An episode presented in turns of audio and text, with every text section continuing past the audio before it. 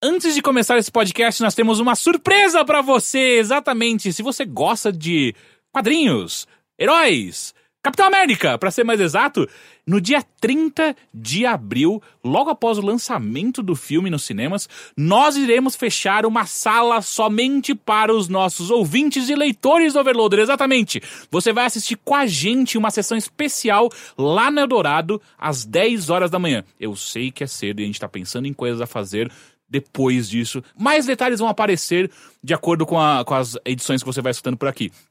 Mas, inclusive, valor, a gente vai colocar coisas junto do, do pacote, a gente tá vendo se vai ter pipoca e refrigerante já junto, algum tipo de brinde ou sorteio, enfim, mas já salve aí na sua agenda aqui em São Paulo assistir o Capitão América Guerra Civil com a gente, que vai ser um bagulho do caralho. Então deixa aí anotado mais informações aqui no post. Se você tá escutando a gente pelo, pelo seu agregador de podcast, abre o post ali, vai ter link, vai ter mais informações a respeito de tudo isso. E a gente vai dando mais coisas, mais, mais novidades sobre este nosso evento nos próximos podcasts. Então anote aí, dia 30 de abril. E até lá!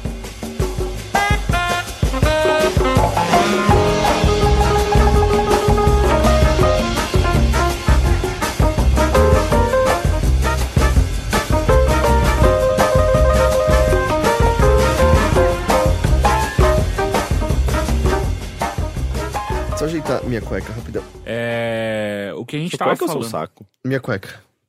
É, a gente tava falando sobre. Um pouco antes da gente começar, que Hum. era o Snapchat, né? Que é uma coisa que até hoje eu não consigo utilizar. A não ser pra nudes, mas as nudes elas são muito rápidas, então nem pra isso É, que Nudes efêmeras, opção, né? É, não, é. Não, tipo, E- e- às vezes as pessoas mandam nude, tá de ponta cabeça, você vira o celular e já não dá pra, pra ver mais nada. E Acabou aí você vai lá e tira uma print pra você eternizar o momento e a pessoa recebe, oh, então esse É, cara tirou um print aí. é. aí. Aí você meio que quebra, quebra a confiança, né? É tipo, porra. Por isso que eu chego, peço pra pessoa, pô, cara, manda pelo WhatsApp. Então, Mas é... aí vai que você é um ghosting. E aí. Não, ghost é a pessoa que tá falando com você e desaparece. Exato, recebi o pinto sumi. Recebi Ah, não, o print, mas- tirei print Mas geralmente são pessoas que eu conheço. Tipo, pessoas que eu já tenho algum contato, sabe? É. Mas aí eu... Aí eu tenho me forçado, eu quero, tipo, eu quero, eu quero sacar. Eu não quero, eu não quero virar meus pais que perderam a tecnologia. Eu quero sacar qual é que é do Snapchat. Sim, é, eu também quero. E aí eu comecei a acompanhar algumas pessoas tal. Primeiro que. Sei lá, 90% das pessoas que eu acompanho elas são bem estúpidas. E são todos amigos meus. Que é.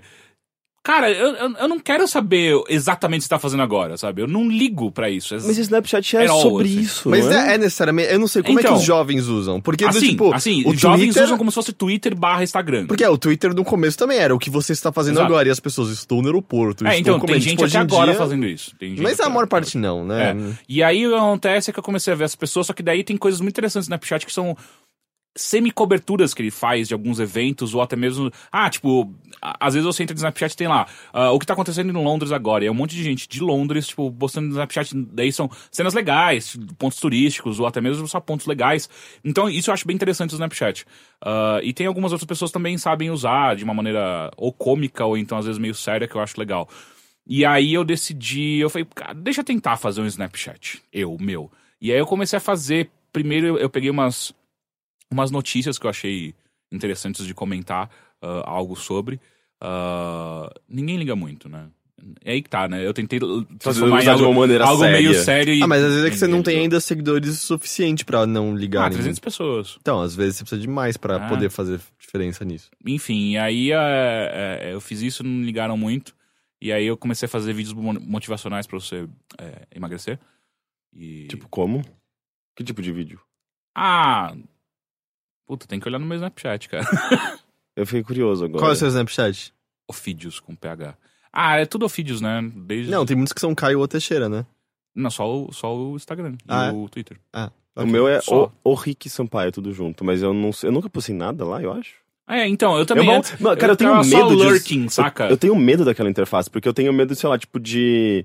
Eu vou mandar um nude pra alguém e de repente posto abertamente na timeline. Porque assim, tipo, é, é uma interface tão obtusa, não tem, não tem nada escrito, não tem nada indicando pra tem onde várias vai coisas que, aquilo. que- é, tem várias coisas que me incomodam na interface Ele- do eu Snapchat. acho que, na verdade- ele não é, ele não é fácil de você É, ele não mexer. é. Você tá dizendo ele, ele é que- meio que. ele- na verdade, eu acho que ele faz isso intencionalmente pra que che- se- seja cheio de é, coisas, coisinhas escondidas e as pessoas vão descobrindo Ou e seja, boca a boca, sabe? Tipo, vai o rolando. É o Dark Souls dos aplicativos do celular? É, pode ser, porque um erro pode te matar, cara. é. Mas é. Eu não, eu não saco. É, no final é essa, sabe? Tipo, é, essa é a real. Porque eu tentei fazer esse negócio de notícias ou pegar alguma coisa séria. Só tem 10 segundos de vídeo. Então você tem que fazer vários, fazendo 10 segundos e você perde rápido, né? Tipo, de 10 em 10 segundos você perde a fio- o fio da meada e por que você isso que falando. eu, eu gostava muito do Vine, que é, de certa forma, uma pegada mais ou menos similar. É, mas porque o Vine é são horrível, né? Bem, bem, bem A curtinhos. ideia dele é ótima, mas só que ele A é plataforma horrível. é meio pesada, é meio difícil. Meio? Porra! Sim, nem Demorava muito computador pra carregar os negócios. Sim. É verdade, eu não consigo nunca abrir Vine no PC. Exato, então, Sim. tipo, nem no computador você abre. Mas eu gostava porque você tinha. Umas, a ferramenta era muito simples, era muito fácil de você criar um vídeo e já edi, edi- não editar. É, não, editar, você, você editava na hora também, e, tipo, dava pra fazer stop motion, dava, dava pra fazer um monte de coisa. E eu adorava pela, pelo, pelo potencial criativo que existia É, ali daí atrás, o sabe? Instagram olhou pro Vine e falou: foda-se, eu vou colocar parte de vídeo no Instagram. Mas eu nunca É, mas é- senti é que os diferente. vídeos do Instagram funcionam muito Não, bem. não, isso pode não funcionar, mas é que eles acabaram com o Vine, saca? E aí agora apareceu o, o Facebook também colocando é, não só vídeos pra você colocar, subir no Facebook, mas também fazer transmissão. Ele vai foder todo mundo de novo, sabe? Tipo, todos os aplicativos vão pro caralho quando ele faz isso. E o, mas só que o Snapchat. O Snapchat ele cada vez mais se mostra uma plataforma ah, pros millennials. É, mas é isso que eu falar. Eu, eu, eu acho que é ok você não entender algum aplicativo. É, sabe? é assim que a gente desiste de estar perto da tecnologia. mas e eu- mas Não, velho. mas até porque cada aplicativo tem uma pegada diferente Exato. e cada pessoa tem uma, um, sabe, uma maneira diferente de se comunicar. Algumas pessoas são mais visuais, outras elas são mais pelo, pelo humor, outras elas preferem levar as coisas um pouco mais a sério. Sei lá, tipo, eu mesmo migrei bastante do Twitter pro Facebook porque é onde tem meus amigos estão no Facebook, eu quero manter essas pessoas mais próximas e reforçar alguns laços, coisa que no Twitter eu acabava eu não tenho todos os meus amigos lá, sabe? Mas, é cara, mais sobre é, anonimato. Aham. Mas você saca o Twitter, né? Sim, sim. Snapchat não saca Mas a gente tá quantas velho. pessoas não sacam Twitter? Hã? Um monte de gente não saca Sim, Twitter Sim, também. são velhos também. Não necessariamente, Não, não, eu não, acho que tá tem- generalizando. Eu tô, lógico que eu tô. Ah, tá. Não, Céu, tirar isso do caminho. assim. Eu acho que é justamente, sabe, tipo, eu não, eu não saco o Instagram. Eu não uso o Instagram, eu não gosto, porque eu não, eu não acho que só aquele tipo de. Eu acho que é muito limitado, sabe? É, eu não tenho essa coisa de precisar ver imagens das, das pessoas, ou de objetos, ou de coisas, ou de cenários. Porque, tipo, sei lá, isso eu consumo na, na, na- em filmes, em. Sei lá, com, quando eu tô Uhum. com alguns amigos. em- eu não, não, não, não vejo por que usar o Instagram. É, Então, Instagram é- pra é- mim é, é- diversão no banheiro. É tipo, ah, tô distraído, na privada, deixa eu ver o Instagram. Sim, então eu não consigo. Então eu acho que é da Usar pegada de cada um, sabe? Não consigo usar o Instagram. Ah, tá.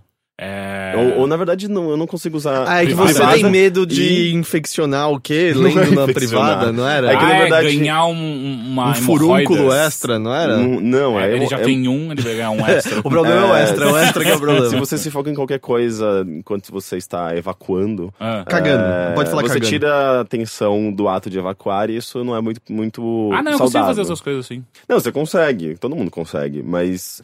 Talvez é, você não, você né? Jeito que rela- você tá falando. Não, Eu e o não Teixeira- é, é ser humano. Tipo, você não relaxa o suficiente pra conseguir evacuar da maneira mais saudável. Mas tem horas que você não tem que relaxar, tem horas que você tem que forçar. É, exato. Não, você também não pode ah, fazer não, não, isso. não, depende do tamanho, tem que forçar. né? Não, assim, Cara, ontem, eu e o Aí lá- Teixeira- Lá, tá a gente falando de escatologia de Eu e o novo, né? Teixeira, por muito pouco. verdade. A gente tava saindo pra ir pra uma farmácia junto com outros dois amigos pra comprar fraldas geriátricas e testar como é que se cagar e se queria- mijar e continuar festejando. Não, É vocês estavam esse- muito loucos. Não, né? pior que não. Quer dizer, eu, eu não tava. Tava. É, Eu, tinha tomado uma percebi que eu tava na hora que a minha namorada olhou pra minha cara. Você sabe que você tá, tá indo comprar uma fralda, né? Mas é, eu tava Tá. sóbrio, eu tava indo. Porque, tipo, um amigo nosso vai ter um filho. E aí a gente tava comentando, tipo, cara, essas fraldas estão falando 12 horas secos, quer dizer então que você faz xixi e o xixi some. Tipo, vamos. E aí, quanto cust- custava 40 reais um pacote de fralda geriátrica, divide entre quatro Deus, pessoas. vocês são retardados. 10 reais não é, cada um, não é é à toa que as crianças, o bebê começa a chorar loucamente quando ele tá cagado, porque, tipo, óbvio que a fralda não vai fazer milagre, sabe? Você Não, tudo bem, mas sujo. pelo menos se mijar a gente queria. E, tipo, É. A nossa ideia era ir pra uma balada, ficar dançando e começar a se mijar lá e tal. Mas, é. Mas aí eu E tinha. ver o quanto tempo a gente aguentava É. nisso. É, é, você não tem que ir no banheiro. pelo Exato, menos, dessa né? pode beber à vontade e continuar se mijando. E a gente ficou pensando, cara, como, como surreal deve ser trocar uns chaveco enquanto tá se mijando ao mesmo tempo. Ela nunca vai imaginar o que eu tô fazendo agora. Mas uma coisa que sempre me deixava meio preocupada é. Ou vai parecer muito a gente tá de fralda, né? é, vai. Vai, Vai, né? vai, vai. Eu acho que a gente teria que usar saia, alguma coisa assim, não Que sei. inclusive tá voltando, né? É, eu vi uns Aliás, tá carinhas. chegando o eu vi uns carinhas de saia ontem, Ah, mas. n- Ontem? Anteontem? Onde que eu vi uns, uns carinhas de saia? Gente, Tá meu final de semana. Meu final de semana. sema- Você semana foi pra sempre- Escócia no fim de semana? Não, não, eu fui numa festa gay mesmo. É... Ah, sim, no sábado à noite. Mas até aí, tipo, em ambiente gay é meio normal, É, assim, cara de tenho- saia ou cropped, sabe? eu tenho Tipo, alguns amigos que usam cortada. saia há muito tempo já. Sim. Ah, então, eu, eu, eu, eu, gosto da ideia, eu só nunca tive com o que usar. Eu, eu não gosto da ideia de usar saia porque eu não quero pessoas olhando na rua. É, eu não gosto também de chamar muita atenção É? dessa É. forma. E de pessoas possivelmente perigosas então. Ah, de bater em você porque achando que você. Por exemplo, tá- Ah, entendi. Ah, Mas é que kilt, por exemplo, ah, é, até ontem. Eu tava pensando muito nisso, daí ontem eu até vi um vídeo, é, aquelas coisas que o Facebook faz, parece que ele tá lendo sua mente, sabe? Ah, e aí apareceu um vídeo no Facebook de um cara que faz kilts. É, um- é um escocês mesmo fazendo kilts. E são Quilteiro. kilts- Hã? Quilteiro? É um quilteiro que chama.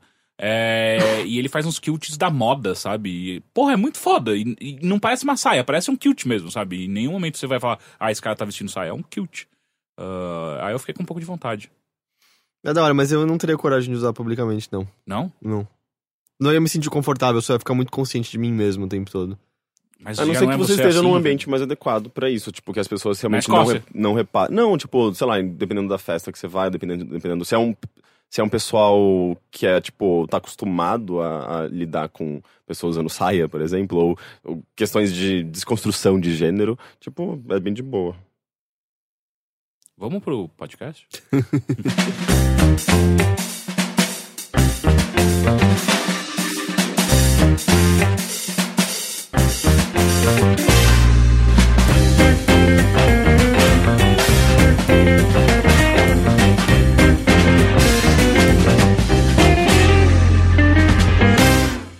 e senhores, sejam bem-vindos a mais um Bilheteria, seu podcast de cultura do Overloader. Meu nome é Caio Teixeira, estou aqui com... Heitor de Paula. Henrique Sampaio. Tudo bem com vocês? Só, só um pouquinho de soninho, Soninho? porque Dark Pessoal Souls. Dark Souls 3 aconteceu. Agora mas esse não é um podcast só pra Dark falar Souls. sobre Não, a isso. gente vai falar disso no próximo No podcast. próximo. Mas eu fui dormir 4 da manhã ontem. Eita caralho, eu também. Mas é o meu normal esse. Aham. É, Mas a gente já falou como tá errado. Ah, não. Vocês não Tipo, são... ah, você não tava nesse podcast, Rick. Hum. O Teixeira descobriu que, tipo, fala normalmente assim, ah, eu... Eu não descobri. Não, ah, sabe, lembra de alguns dias que o Teixeira vira e fala, nossa, eu dormi mais essa noite, tô me sentindo bem e tal? Ele acorda todos os dias às 9 da manhã. Que horas ele vai dormir praticamente todos os dias? É, duas, três? 4 da manhã. Não faz muito sentido, Não faz né? nenhum sentido, ele sabe que quando ele dorme mais ele se sente bem. E aí ele vai e dorme 5 horas por noite. É. É. Cara, Você quer que eu comece a listar quantas coisas a gente faz estúpidas que a gente sabe que tá sendo estúpida mas e dormir, simplesmente continua dormir é fazendo? importante, dormir, dormir é, é necessário, Eu cara. também acho. Dorme, tipo, 7 horas por noite que seja, você vai sentir muito melhor. Ah, mas puta, dá tanto trabalho, né? É, é por isso que você gosta de vídeos do Facebook. Eu tô matando a charada. Porque normalmente eles são só, tipo, umas piadinhas sem graça, mas você tá com tanto sono que tudo aquilo faz sentido todos os Ah, dias. não, mas eu não fico assistindo vídeo de YouTube. Fica porque eu trabalho do seu lado e eu ouço a quantidade de vezes que você tá vendo Não, é do- Tumblr que eu fico. Tudo bem que seja. Nossa, é pior ainda. Exato. Não, como É assim de boa. pior? É, É- é melhor? o- eu é sei todas as antro- piadas, é vocês não estão ligados em nada. Não, isso é o antro da... da é, como se diz quando você não faz Do nada na humor internet? maravilhoso da internet. não, não, não faz nada ele não tá internet? falando mal do Tumblr, ele tá falando da procrastinação. Pro- Procrastinação, é o antro da Ah. procrastinação na internet, é o Tumblr. Não, mas eu não, eu, não, eu não uso o Tumblr. eh, Eu não uso o Tumblr de tarde porque aí eu vou, eu vou, eu vou usar coisas que eu estaria assistindo. Não, então, então é o Facebook. Eu, É sai Facebook. muito barulho. É o Facebook. É. Ah, eu não gosto de colocar fone, é chato. Mas é bem chato pras outras pessoas ao seu redor também. Ah, eu sei, por isso vocês tinham que estar do meu lado assistindo junto comigo. Não, porque eu não perco tempo vendo vídeo no Facebook durante Acontece o quando, E expediente. não é o tempo inteiro, é só às vezes. Hum. Vocês sabem disso. Cara, dorme mais, você vai ver a diferença que faz. Você Eu- se concentra melhor. Eu acho difícil. Cara, duas da manhã. Não é tão absurdo. Vai dormir É, É, duas. sim, é o é máximo que eu, que eu, eu Exato, durmo, assim, eu tipo, normalmente durmo às duas e acordo às nove. Durmo uma, acordo às nove e Uhum. tal. É que dá às oito. duas da né? manhã é eu tô bem começando a pensar, hum, acho que eu preciso dormir. E aí você deita, fecha os olhos e dorme. Não dá. Dá. Muita coisa tá acontecendo na minha cabeça ainda. E aí então, mas eu tava assim também um tempo atrás, Ah. tipo lá pelo ano passado. Ah, Deita e se concentra na sua respiração. E relaxa, Não, desliga a não. sua cabeça. não, porque daí eu vou ficar autoconsciente da minha respiração, fudeu. Tá tudo Enfim. bem, cara, tá tudo bem, eu tô bem, eu tô bem, eu É, juro que eu tô bem. Deixa ele elétrico, do enquanto, jeito tá que ele é. Ele funciona assim. É, exato. Ele Eu- funciona assim? ele funciona Vai assim. que a gente descobre que tem um Teixeira muito melhor esperando a gente ali. Tá ligado? Quando, tipo, vem a- as pessoas do universo bizarro no South Park e o Cartman de, de cavanhaque, ele é muito bondoso, ele dá comida aos pobres, ele ajuda as pessoas. Vai que tem um Teixeira, tipo, que não brada, não briga com as pessoas da internet. Mas o Teixeira, não... o Teixeira, ele já mudou. Mas eu não brigo mais. Ele mudou extremamente. Não, não, não publicamente. O Teixeira é uma pessoa. Não, uma você não tem pessoa- mais noção que é brigar na internet. Não? não. Não, o Teixeira é uma pessoa saudável atualmente, ele corre, Ah. ele faz. ele se alimenta bem. E ele continua sendo o Teixeira. Então, É. ou seja, tipo, Acho é. que não tem é o- volta, é o cara. estilo. É, a gente, vai, a gente vai ver, tipo, a gente vai estar rindo disso agora daqui a cinco anos quando a gente vê o tamanho da úlcera que o Teixeira tem. É, ó Você- quem olha, você tá, tá É, projetando muita é. coisa. não, eu tenho Ó gastrite. quem fala. Eu tenho gastrite. Você vai ver essa porra evoluindo pra uma úlcera. Não, mas eu tô tratando dela. É. Ah, enfim, caralho, pra onde a gente foi? É, é, Henrique. Henrique, Henrique. Henrique. É um erro mesmo, né? Me fala. Então, eu tô tentando descobrir o nome de um filme que eu assisti. Ok. Uhum. é, é, é, assim facilita bastante. É, pula pro Heitor e vai pra mim, que daí eu, vou- eu vou conseguir lembrar. Mas peraí, eu quero tentar descobrir. Não, não, é que na verdade eu sei o nome do filme, eu quero saber qual é o nome do, fi- do filme em português. Fala pra gente no original. Você não vai saber. Não? Não, é um filme francês. Ih, Só fala o nome. Shade, é, The New Girlfriend, que é inclusive o nome em inglês do filme em francês. Não é. O cara esnoba, É, é. você não vai saber o nome do filme em francês. Como é que é o nome? The New Girl. É alguma coisa minha. Tem aquela atriz francesa, Zoe de Chanel. Não, tem, mas tem o Romain Dury, que fez aquele filme maravilhoso do. Romano do Rio. É, é, A Espuma dos Dias. É, então eu, eu, eu vou descobrir o nome do filme. Ou a gente pode falar só o nome em inglês. Fala o nome em inglês e vamos. bom. Não é The a primeira vez que a gente faz isso, sabe? Porque a gente tá. Ou a nova amiga, ou nova namorada. A nova do Imperador. É engraçado, Puta, né? é Porque demais esse filme. em inglês, você, girlfriend pode ser tanto namorada quanto amiga, certo? Mas é, é, normalmente é mais pra namorada. Mas... Ainda mais quando você tá junto, girlfriend, junto. Sim, e faz bastante, sentido no contexto do filme. É um filme francês, ah, de 2014 ou 2013, se eu não me engano. Mas ele é interessante porque ele lembra. Ele tem alguma coisa do. da garota dinamarquesa. Que é aquele filme recente Uhum. que, sobre a, a primeira ah, pessoa a transi, a transicionar, né? Tipo, de, um, de um sexo pro outro. Ah, e é um filme interessante porque ele começa com a morte de uma garota, uma jovem que tinha acabado de ter um filho. Um nouvelle ami. Um nouvelle ami. Eh, no caso, o, nome E em original. português é uma nova amiga. Ok. Eh, era, só, tra- era só traduzir, Era né? só traduzir. É. Enfim, eh, mas o filme começa com a morte de uma, de uma jovem que teve uma filha recentemente, eh, cujo marido começa a descobrir, após a morte dela, que ele gosta de se vestir de mulher, sabe? E ele gosta de fazer isso com as roupas dela porque ele se sente próximo a ela e... E, e, ao mesmo tempo, ela tinha essa amiga muito próxima, eh, essa garota que morreu, ela tinha uma amiga de infância muito próxima, que descobre que, porra, o marido da, mi- da minha melhor amiga que faleceu, ele tá se vestindo de mulher, isso é meio estranho. Ela acha estranho, sabe? Eh, inicialmente ela tem essa trava, essa barreira pra entender e aceitar e entender por que ele faz isso, mas de repente ele começa a, ela começa a perceber que ela criou uma nova amiga, sabe? E é meio que ela começa a sentir todo aquela, aquele afeto que ela tinha pela amiga no, no marido dela, sabe?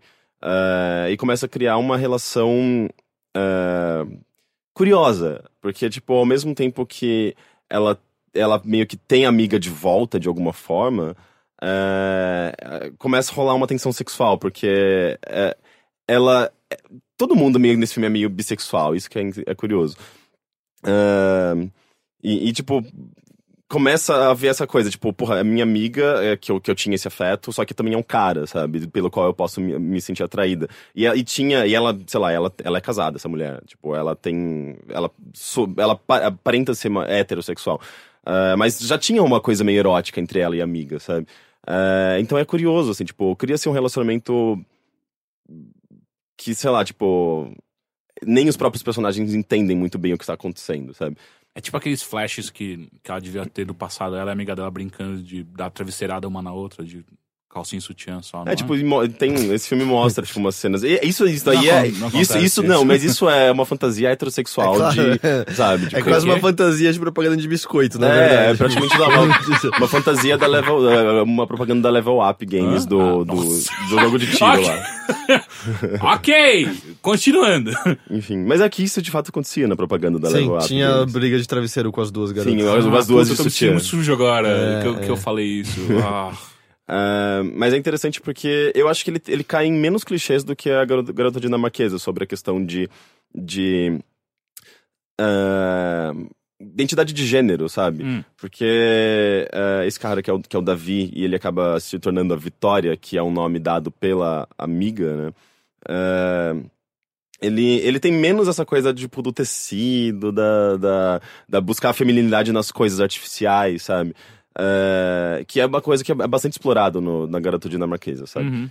É, e, e é um pouco mais orgânico a maneira como ele apresenta essa, essa perspectiva dele de que, oh, eu estou me entendendo como uma mulher, sabe? Porque não começa como só crossdressing, mas cada vez mais ele começa a, a querer assumir a, a identidade dele de, eu acho que é Victoria ou, ou Valerie, eu não me lembro, eu acho que é Vi- Victoria. Hum.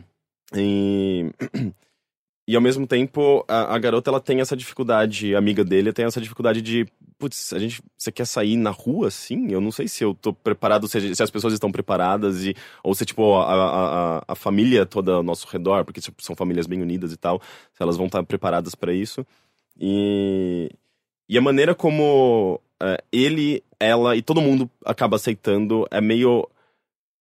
É meio trágico, mas ao mesmo tempo é, é meio que um baque, assim, pra todo mundo entender, porque é, é, é- essa é a Valerie ou a Victoria e não o David, sabe? Então é, é, é um filme bem bonito, assim, tipo, é um filme. é, Não é trágico como a Garota dinamarquesa, mas ele, ele envolve um pouco de. Tipo, precisa, coisas sérias precisam acontecer para que as pessoas entendam a, a perspectiva de- dessa pessoa que está meio que transicionando de um gênero para outro, sabe? É, mas ao mesmo tempo é bonito, sabe? É um filme bem esperançoso e. e- e- eu não sei, tipo, ele, ele tem uma construção muito foda de personagens. Filmes franceses, eles geralmente acertam muito bem nisso, sabe? Tipo, é, é- é tudo muito intimista, sabe? Você entende muito bem todas as cenas que estão ali, às vezes seja umas cenas sem, sem palavras, sabe? Tipo, só olhares e coisas assim. Tipo, já, já, já, já ajuda a construir muito bem aqueles personagens. E é um filme bem nessa, nessa pegada, assim. Ele não é um filme é, muito intenso, mas tem algumas cenas ali foda, sabe? Tem uma cena que é incrível. É, é- basicamente, as duas, elas passam um final de semana fora, tipo, numa casa. é, onde elas começam a ter intimidade mais e tudo mais. É, e elas acabam indo numa festa... é, uma festa gay, tipo, numa beira de estrada, assim, tipo, num lugar... O que eu acho meio difícil de acontecer, mas enfim. Uma beira de estrada. É, é um lugar. Porque eles estão meio que no interior da França, sabe? Aham. Ah, então, não é tipo um ambiente urbano comum, assim. É tipo. Uma, parece uma um festa bar. beira de estrada, eu imagino, é uma festa de caminhoneiros. Então, mas parece um. Sula Miranda, Parece sabe? um bar meio, meio country, assim, uma coisa meio country, e tem uma apresentação ah, de uma. de Sula uma- Miranda! Não, de, de um- não, é, não, é- não chega nem a ser uma drag, assim, tipo, é um- uma, uma travesti, sabe? Ah, Tipo, igual acontece no. no Birdcage, não é? Que elas Que é. Birdcage? Vocês não lembram desse filme? Birdcage, a Ga- Gaiola das Loucas? Ah, do Ah, navio sim, lá? Eu nunca assisti. Não, não, Não? não. esse é com o. Ah, eu tô pensando no Cruzeiro das Loucas? Sim. É, esse, o Birdcage é com o. Como é que ele chama? Ah, com o Robin Williams? Isso, com o Robin Williams e o, o cara que faz o Agente Smith no Matrix. É não, Hugo você está, Weaving. não é com ele, você não tá confundindo Ah, agora. não, você tô tá confu- confundindo com Priscila Rainha do Tô Deserto confundindo, agora. tô confundindo Priscila Rainha do É. Deserto. Na Priscila Não. Rainha do Deserto eles têm uma apresentação que eles fazem num, num barzinho de, de, de estrada, né? Que dá uma merda e tal. E... Sim, sim, eu acho que sim. É, é, é. Eu lembro bem pouco, eu lembro da Priscila andando em cima do caminhão com os Ah, panos sim, a saindo, que é uma cena muito bonita. Ah, eu precisava rever esse filme, esse filme é bom.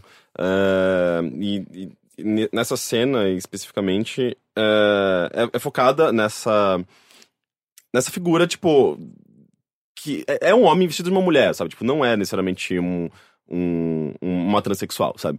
Mas é, é, é uma apresentação, uma performance, com uma letra, tipo, uma música muito bonita, just- justamente, tipo, de, de, de uma pessoa que se sente como uma mulher, sabe? Uhum. É, e é uma, tipo, é uma cena interessante porque você, você vê que, tipo, que ele tá apreciando aquilo, aquela abertura, aquela transparência, é, o personagem do David, que então também é a, é a Victoria, é, ela, ela fica encantada com aquela... É um- meio que o momento em que ela percebe que, poxa, eu posso ser uma mulher, de fato, Uhum. sabe?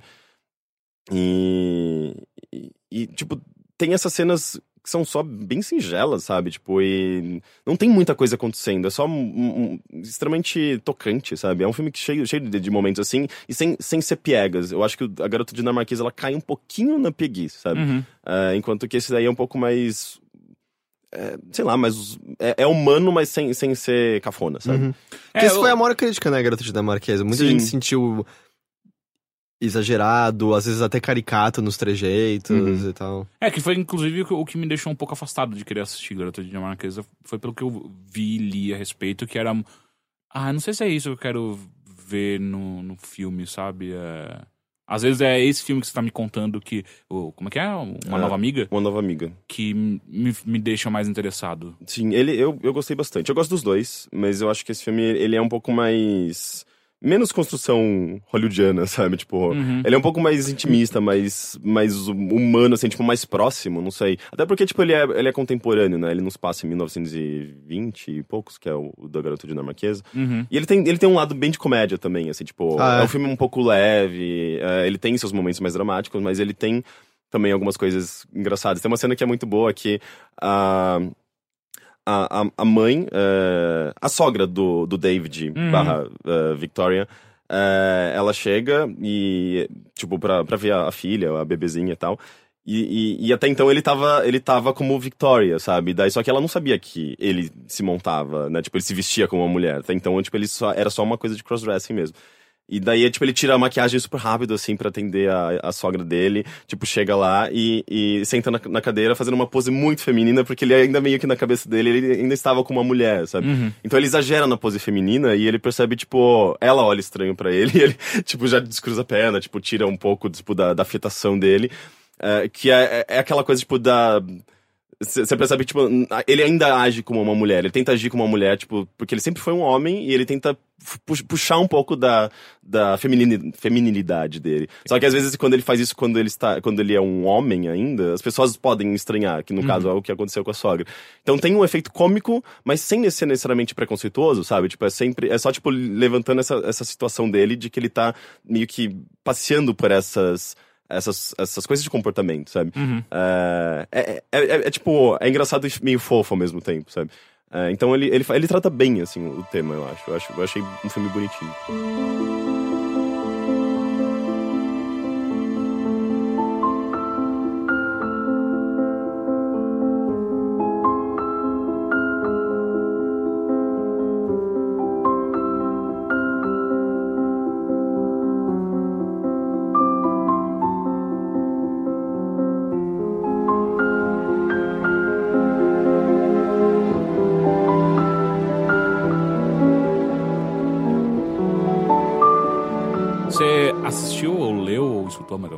Eu queria saber se vocês assistiram Zoom. Não. Não, ainda não. Vocês, vocês pretendem assistir Zoom? Sim. Eu pretendo assistir. Porque eu Zoom. queria muito conversar sobre esse filme com pessoas que assistiram Zoom. Tá- é, é um, é um- é um ad isso? É, é um- sabia? é um ad, você falou quatro vezes Zoom seguidas. É que é um nome legal. É, Eu não sei, eu não sei se eu devo falar. É porque, tipo, eu assisti há algum tempo, faz umas três semanas. Hum. É, eu gosto bastante desse filme. Uhum. Eu, Acho que a gente pode segurar, porque o que eu queria ter aqui é o, é o Jorge. sim, o Jorge Ah, trabalhou como. Ele trabalhou na animação, acho que ele foi coordenador ou diretor de animação do filme. aham. E é um filme bem legal, assim, tipo, ele. Porra, to- é, é o único filme, eu acho, que tem, tipo, um. um- Todas as cenas com o Gael Garcia Bernal são animação nesse Uhum. filme, né? Então, tipo, ele. Ele está no filme, mas ele é só uma animação, isso que eu acho muito Mas engraçado. a, a animação que ele faz não é aquela que ele desenha em cima do. Sim, é rotoscopia. Filme. Rotoscopia, né? Sim, mas ainda assim, é super estilizada. Uhum. E, e, porra, a história desse filme é muito legal. A história, aí que tá, não necessariamente história, mas a, O modo o como que ela é esse filme é, né? Que ele é uma, uma mistura de três linguagens. eh, aliás, de duas linguagens, né? Tipo, animação e cinema. Aliás, cinema e, e- e filmagens, que Uhum. ainda assim é a mesma linguagem, é a linguagem do cinema, mas ah, ah, ele, ele aborda três mídias diferentes, que seriam o quadrinho, ah, o Cinema. cinema eh, e animação. Não, é que na verdade a animação é a representação do quadrinho no filme. Mas são, tipo. Estou é- muito confuso. É.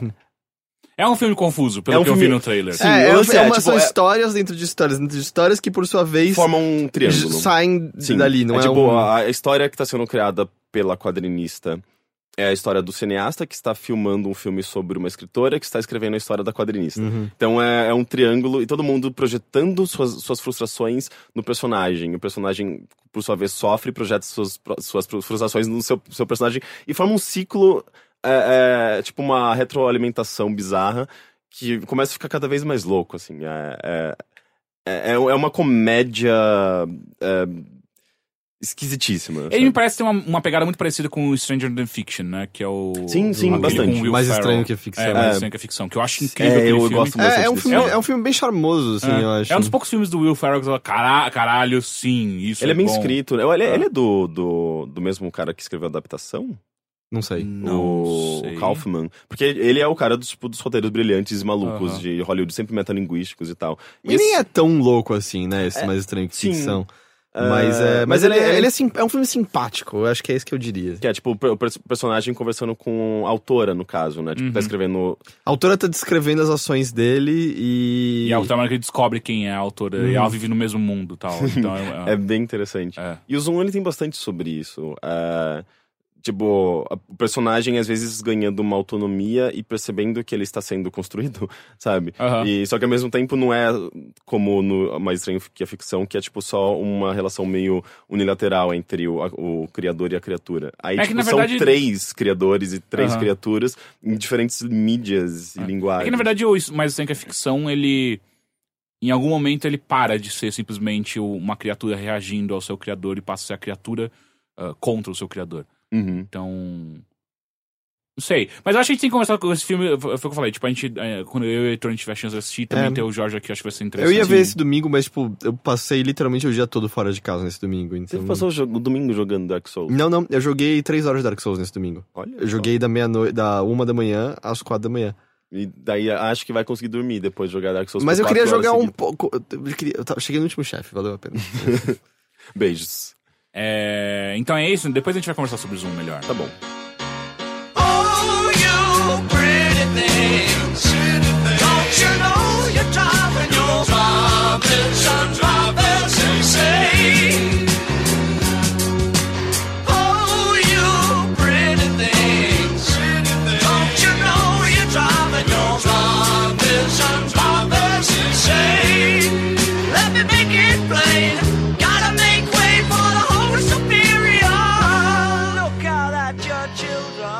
Heitor!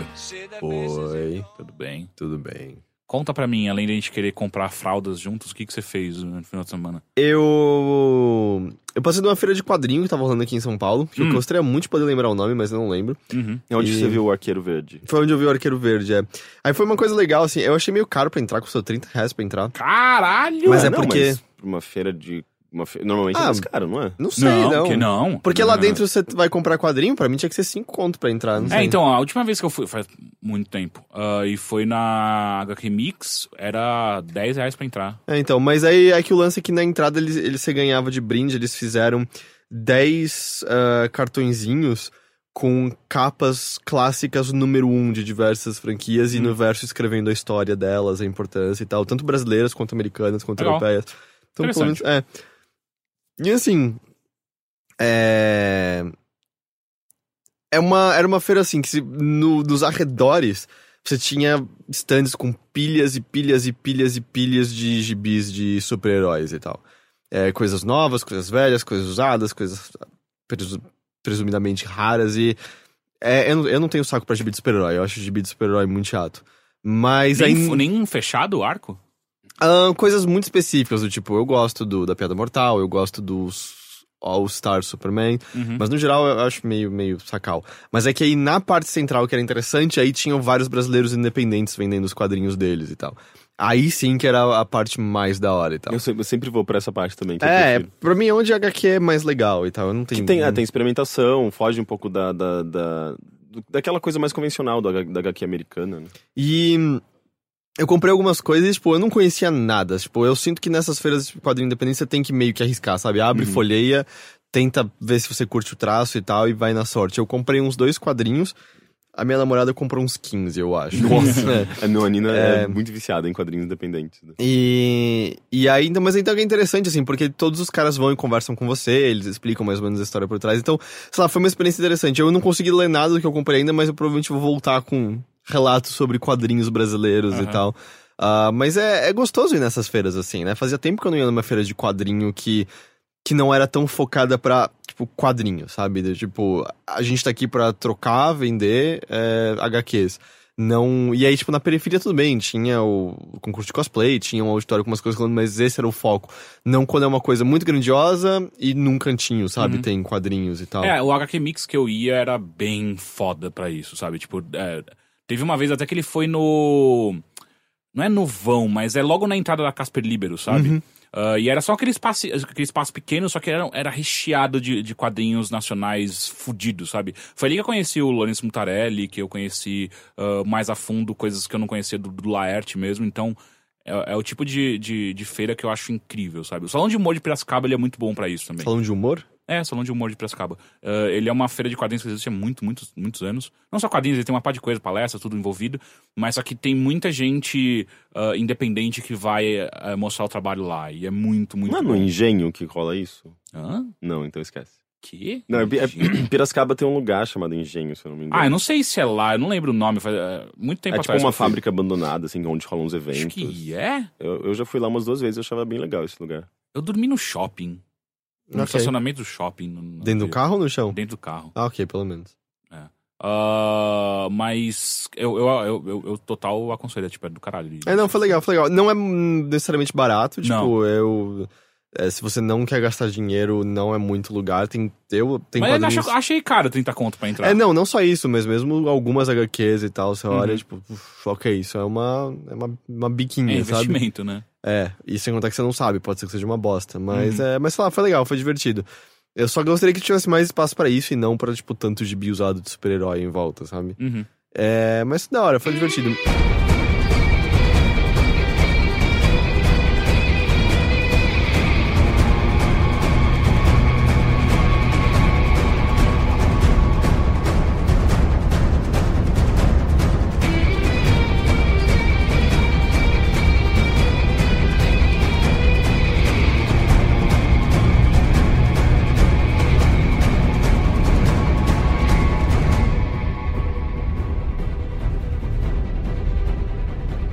Mas aí a coisa mais legal, assim, substancial que eu fiz foi ah, ir num evento de cinema chamado Sinestesia. Hum. Que rola no Cine Joia. É, ou pelo menos essa. Eu acho que sempre rola no Cine Joia. Ahn, eu fui ver Beetlejuice lá. Eles já fizeram outros filmes. E eu tinha visto fotos, por exemplo, tinha Rocky Horror Picture Show, já rolou. E basicamente o que, o que acontece nesse Sinestesia é: eles passam o filme num telão. Ah, curiosamente, o Cine Joia volta a ser usado, né, pra passar filmes, né, em vez de só shows. E aí, assim, nas paredes do lado, eles ficam projetando coisas contextuais ao filme. E volta e meia acontecem coisas tanto num palco abaixo da tela, quanto às vezes na altura onde você tá mesmo. Porque o que eles fazem é. Não tem cadeiras mais, né? O Cine Joia. Então tinha um monte de puff no chão, você ficava deitado nos puffs vendo o filme e tal. É. E eu tinha visto fotos da- de quando teve Rock Horror Picture Show e foram pessoas de cinta liga dançar embaixo da tela, tal qual ocorre no filme. Parecia que, pô, que da hora, vamos ver o que eles vão fazer com, com os fantasmas se divertem, né? Com, com Beetlejuice. E eu, eu saí bem decepcionado, assim. Bastante. Sério? Bastante, bastante decepcionado. Porra. Mas por quê? Tipo, é porque num musical. Tem dá- mais, acho que, espaço, né? É, porque pra- as pessoas sabem a letra, sabem a coreografia, sabem a. a- a- sei lá, tipo. Se bem que no caso de um filme assim também as pessoas podem ir vestidas, sabe, fãs. É, do então, filme tinha, original. tinha uns fãs vestidos de, de Beetlejuice e tal. Mas assim, eu sinto que o filme foi muito explorado nessa ideia da, da sinestesia, porque eles falaram, é pra te imergir mais no negócio e tal. Ahn, o, no que ele mais focou foram projeções na lateral. Ah, por exemplo, logo É no. videomapping mesmo, né, que eles fazem. Eu não sei. Eu não, É, não- porque a gente ia fazer um evento lá quando a gente tava no IG e era um videomapping gigante que eles Hum. E, mas, por sei lá, só pra dar um exemplo, no começo, quando eles. Logo antes deles morrerem, quando eles estão indo ali comprar o pincel pra ele terminar a maquete dele. Ele chega e tem uma barbearia à esquerda, que o cara, o, o barbeiro velho, começa a falar uns preconceitos ali e tal. E aí, tipo, na projeção da parede, à esquerda ficava o sinal da barbearia e à direita ficava o sinal da loja que ele tava entrando, sabe? Coisas assim. É, Ou às vezes. é, Isso que era interessante. Eles projetavam cenas que estavam ocorrendo naquele mesmo momento do que você estava vendo no filme, mas que não eram o foco da câmera. Então você via o foco da cara de outros personagens congelados, como se você tivesse quase que vendo a cena em 360 graus, um Uhum. pouco, assim, sabe? Então, por exemplo, naquela. Quando isso não, não, não é spoiler, né? Beetlejuice é Não, mais velho que a gente, é. é. Quando eles, quando eles mexem a cara dele, sabe? Quando Uhum. a Dina Davis abre aquela boca gigante e põe os. Aquela maquiagem, é, aquele efeito é muito legal. Uhum. Quando eles estão daquelas aquelas caras monstruosas. Tipo, tava a Lídia conversando, mas na projeção tinha a cara monstruosa dos dois ali, ali do lado ainda e tal. Então eles brincavam com esse tipo de coisa. Só que, tipo, fora da projeção, eles não encontraram muitas outras oportunidades pra fazerem nada. Do tipo, quando os dois estão vestidos com lençóis pra tentar assustar a família, passaram duas pessoas vestidas de lençóis do nosso lado, por exemplo. Ah. É, Nossa, é. sério. Do tipo- e, e, por exemplo, ah, você falou de coreografia. Pô, tem a coreografia. Deo. Eles podiam, eles podiam, tipo, amarrar umas pessoas numas cordas e levantar, Então, né, pra elas saírem voando. É, então, a- no finalzinho, quando a Lídia tá dançando, eles fizeram isso. Tipo, tinha uma moça vestida de, de Lídia e Ah, tal. mas ela tava voando? Tava com um cabo nas costas. Mas, tipo, foi a única parte, literalmente. Não teve ninguém dançando nessas horas. Não teve nada espetacular. Pô, eu achei Mas que é, quando. não, não é estranho, você tá vendo um filme, daí você, tipo, olha pra baixo, oh, tem uma, uma pessoa fazendo Não, ela, ela subiu, tipo, no meio da tela. Ela ficou dançando no meio da tela ali na frente e tal. Ah. Aí, eu lance assim, você não vai pra ver um filme que você nunca viu no Ah, claro, você vai perder É. completamente a É, atenção. mas é. Mas parece um monte de oportunidade perdida, justamente. A cena do jantar, que é Uhum. incrível. Não, não teve nada. A aparição primeira do Beetlejuice. Não teve nada. É, foi só meio que. Pareceu quase um embuste, sabe? Um Eu- embuste. É, pareceu uma, uma farsa, assim, uma enganação. É, e ainda pra piorar, o som saía de sincronia toda hora com o filme. Puta. Então o filme dava umas travadas e voltava num pedaço pra eles sincronizarem. Então, Ah. tipo, a ideia é te emergir, imergir. É, cara, isso não dá muito certo quando você fica travando o filme toda hora. Uhum. E além de tudo, o som tava estourado além da conta, assim. Puta, ficava chiada. Ficava. E não, eu tomava Nossa. sustos com Beetlejuice o tempo todo, sabe? Tipo, tava um- uma qualidade muito, muito baixa da, tanto da projeção quanto do áudio. Então, e não foi barato o ingresso. Então, tipo, foi bem decepcionante, assim, Que a experiência bosta. como um todo, é. Não. Eu, eu tava até. Precisava saber de alguém que foi, sabe, ver o Rocky Horror Picture Show pra. Pra saber se o Beetlejuice foi uma exceção, porque pra mim foi ruim ao ponto de que eu não volto mais, assim. Não, não Uhum. tem porquê. Sinestesia não é um evento de qualidade, assim. Não, nem ferrando. Que triste. É, e a outra coisa junto disso é. Beetlejuice é mó legal até hoje, mas é menos bom do que eu lembrava, assim.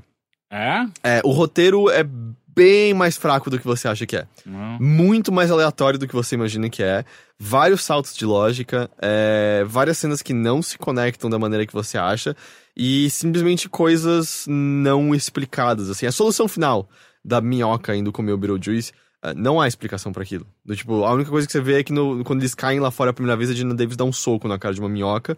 E aí, depois nessa cena seguinte, ela magicamente tá montando a minhoca e entra na casa, sabe? Sendo que foi estabelecido antes que as minhocas não podem entrar na casa. Então, então tipo, é. É um filme mais fraco do que a gente lembra, com certeza. assim. Mas é que eu não me importo, eu só me importo pela cena deles cantando.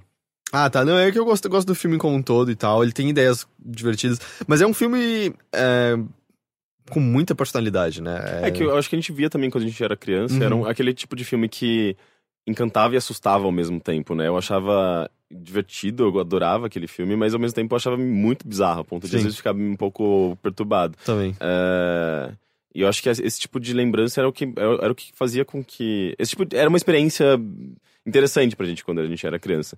E a gente não ligava muito pra, pra roteiro e tudo mais. Então, sei lá, eu, eu lembro muito mais pe- pelo, pelo impacto visual e pelas bizarrices do que pela história. Eu nem, nem lembro da história. É, é engraçado, é um filme que teve um baixo orçamento e por conta disso os efeitos práticos são toscos, mas por serem toscos são muito legais, né? Uhum. Eles têm, um- têm um. Ah, a direção de arte inteira dele é muito foda. E, mas é. Mas, por exemplo, eu não lembrava assim o quanto. Demora uns 40 minutos pra mais pro Beetlejuice aparecer a primeira vez no filme. E ele, tipo, vai ter um papel relevante na última meia hora, assim. Ele aparece muito pouco no filme. Tipo, o Beetlejuice é o personagem menos importante os- daquela história toda. não- os protagonistas são é o casal. lá, É o né? casal, é. É engraçado, né? Que tipo é, é um casal que pra mim tem alguma coisa do casal do do Rocky Horror Picture Show. É a mesma atriz? Ah, não, é a Tina Davis e o Alec Baldwin. Ah, ok. Mas os dois têm uma coisa também travadão e recatada, né? Sim. Ele tem a camisa certinha. Porque eles morrem, eles ficam com a mesma roupa o tempo todo. Mas ele tem a camisa certinha dentro da calça. Porque ele. Eu, isso é uma coisa que também fiquei confuso. Qual é exatamente a mensagem do filme, assim? Porque. Eles são um casal que aparentemente não podem ter filhos, é, isso fica estabelecido no começo, e eles são aficionados em ficarem arrumando a casa. Do, tipo, o cara é tipo, querida, vamos comprar o pincel com a ponta não sei que lá para eu arrumar minha maquete na qual ele, tipo, fica o tempo todo. Ah, enquanto ela tá. Eles trocam presentes e o presente que ele dá pra ela é um novo papel de parede e tal. E aí, tipo, a, a sua reação inicial é, ah, é uma crítica do, tipo, eles são um casal muito chato. ah, e meio que o filme tá querendo associar casais que não têm filhos são tediosos, sabe? Uhum. Mas ao mesmo tempo eles são muito apaixonados, eles ficam se pegando ali o tempo todo. Ahn, só que eles morrem e é meio que a única obsessão deles é: ah, eu não quero que eles estraguem a minha casa. Eu quero expulsar as pessoas daqui pra eles não estragarem a minha casa, porque eu gosto da minha casa e eu lutei pela minha casa. Então eles são meio chatos, na real, assim. E o cara, especialmente, sabe? Ele é muito é, propositadamente durão, certinho, de uma maneira que é, parece meio. Querida, irei penetrar você agora, ok? Atenção. Uhum. Um, dois, sabe? É, e ao mesmo tempo, quando eles se acertam com a família e passam a conviver pacificamente com a família, a Lídia, no decorrer, é meio que adotada como filha deles. E no final eles estão muito mais leves e soltos e felizes, brincando com a Lídia e tal. Eu não entendi direito se o filme tá querendo meio que falar isso, sabe? Do tipo, ah, um casal pra ser pleno tem que ter um filho de alguma forma. É, eu não sei, ficou meio. Não sei, me deu meio. meio ah, é, será que é isso? Tipo, me- eu não sei, Cara, eu achei. foca na cena do jantar que você vai ser feliz. Ah, não, é, mas eu acho interessante ver, tipo. Porque pode ser que essa não seja a intenção do filme, mas. Tudo é político de alguma forma, né? Tudo tá querendo dizer alguma coisa de Uhum. alguma forma. E às vezes, sem querer, ele tá querendo dizer isso um pouco também tal. Não, é intencional ou não intencional, É. transmite alguma mensagem. Trans- é, e é, Ou deveria, tipo, se não tem nenhuma mensagem ali, é que não, não é um bom produto, é provavelmente. meio, é meio peculiar, assim, tipo, fica meio. Tipo, eu não, eu não tô entendendo se eu devo gostar desses personagens, se eu não devo, se eles são chatos, se eles não são chatos. Eles são meio chatos. É, mas e é muito aleatório. Tipo, toda a aparição do Beetlejuice, aí o Beetlejuice vai morar na maquete deles. E, tipo, É, por que, que o Beetlejuice foi morar na maquete deles? E. É, é tudo meio bizarro, assim. O, o roteiro é mais fraco do que o que a gente lembra, com certeza. É engraçado que eu vi poucos, poucas vezes esse, esse filme, mas ele, eu tenho algumas cenas muito claras, assim, na minha memória. Tipo, a cena que eles estão esperando alguma coisa numa fila e, tipo, um personagem pega o número dele e o número dele é, tipo, 9.700 É, isso- e alguma coisa, ele tenta trocar com o de alguém. Isso eu, é o final do filme. Isso é, tipo, a cena praticamente. Não é pós-crédito, mas poderia ser pós-crédito do filme. Eu, eu lembro que eu achava assustador esse Porque a personagem. cabeça do Beetlejuice encolhe. É, sim. Que, que tem do lado um personagem que, que tem também uma- tem a cabeça uma- encolhida e tal. É, mas é, e é muito curioso, assim, os comentários que o filme faz ampassando, assim, porque morrer é um saco, né? Você tem que ficar preso, eles têm que ficar 120 anos na mesma casa, e quando eles vão buscar auxílio, é um mundo extremamente burocrático, muito, muito chato, Ah, é duro. isso. Por isso que eles precisam ficar naquela fila. É, Mas é, isso não lembra um pouco de Green Fandango? um pouco, mas é que eles. É, é, é mais chato ali, assim. Pode ser Uhum. que a ideia é, venha da. Do, é quase um purgatório mesmo. Mas aí é o, meu- o filme fala muito brevemente, assim, tem uma a secretária que tá lá, tá, tá atendendo eles. E eles estão reclamando da espera. Pô, não tem nada que a gente possa fazer. Eles, ela, não, é assim mesmo. É, infelizmente, a- o pós-vida é uma burocracia eterna. E muito pior é quando você é incumbido de ter que trabalhar. Se eu soubesse que pessoas que vão embora do meu jeitinho, e aí ela mostra os pulsos e os pulsos estão cortados, ela cometeu suicídio. Tipo, eu não teria feito, não teria cometido o meu pequeno acidente pra não ter parado aqui. Então você fica, cacete, quem se mata é condenado a servir a burocracia do pós-vida pra sempre, sabe? É, tipo, terrível o negócio, é um pesadelo é, infindável, é, sei lá, é... E é, mas é, tipo, isso nunca mais é mencionado de novo, tipo, para ali, assim, na hora. É meio da hora, é meio bizarro.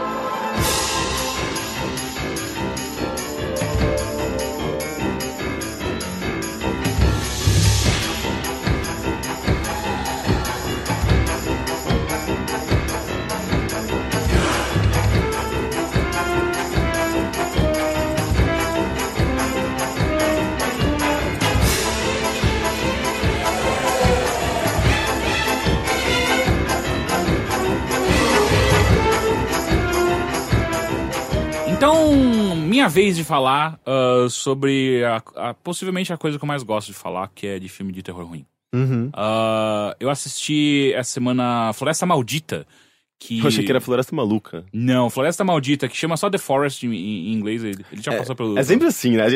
É, o, o- o inglês é tipo, é só uma palavra, tipo, um substantivo, e de repente é que eles precisam colocar um adjetivo. É, e, e me parece que é uma coisa dá muito. uma qualidade. É muito do português, porque em Portugal é a mesma coisa, eles fazem a mesmíssima coisa. Eles pegam, ou às vezes eles pegam simplesmente o nome do filme e colocam mais algumas coisas, tipo Matrix. ah, ah, ah, o primeiro, se não me engano, é Matrix é mais alguma coisa. é- é- Matrix Reloaded.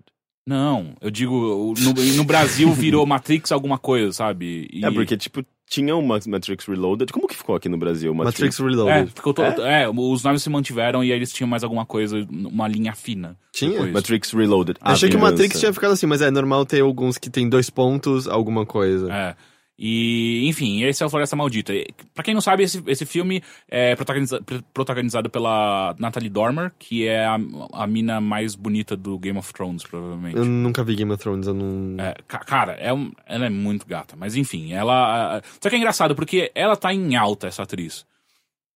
E aí, eu, eu, eu até me, me questionei, quando é que uma pessoa olha pra um roteiro que chama A Floresta Maldita, ou no caso, A Floresta, e fala assim, hum, parece uma boa ideia eu fazer isso no alto da minha carreira. Ah, cara, tem muitos filmes de terror que de repente ficam extremamente populares. E... Esse não tinha como, não, não, não tem. Não dá é pra saber quando você tá lendo o roteiro e tá não, fechando é, não, o contrato. Não, não, Sem contar que ator de seriado, volta e meia tem muita dificuldade pra ingressar no cinema. e Cara- às vezes qualquer oportunidade é bem-vinda. O que acontece é, esse filme, ele é...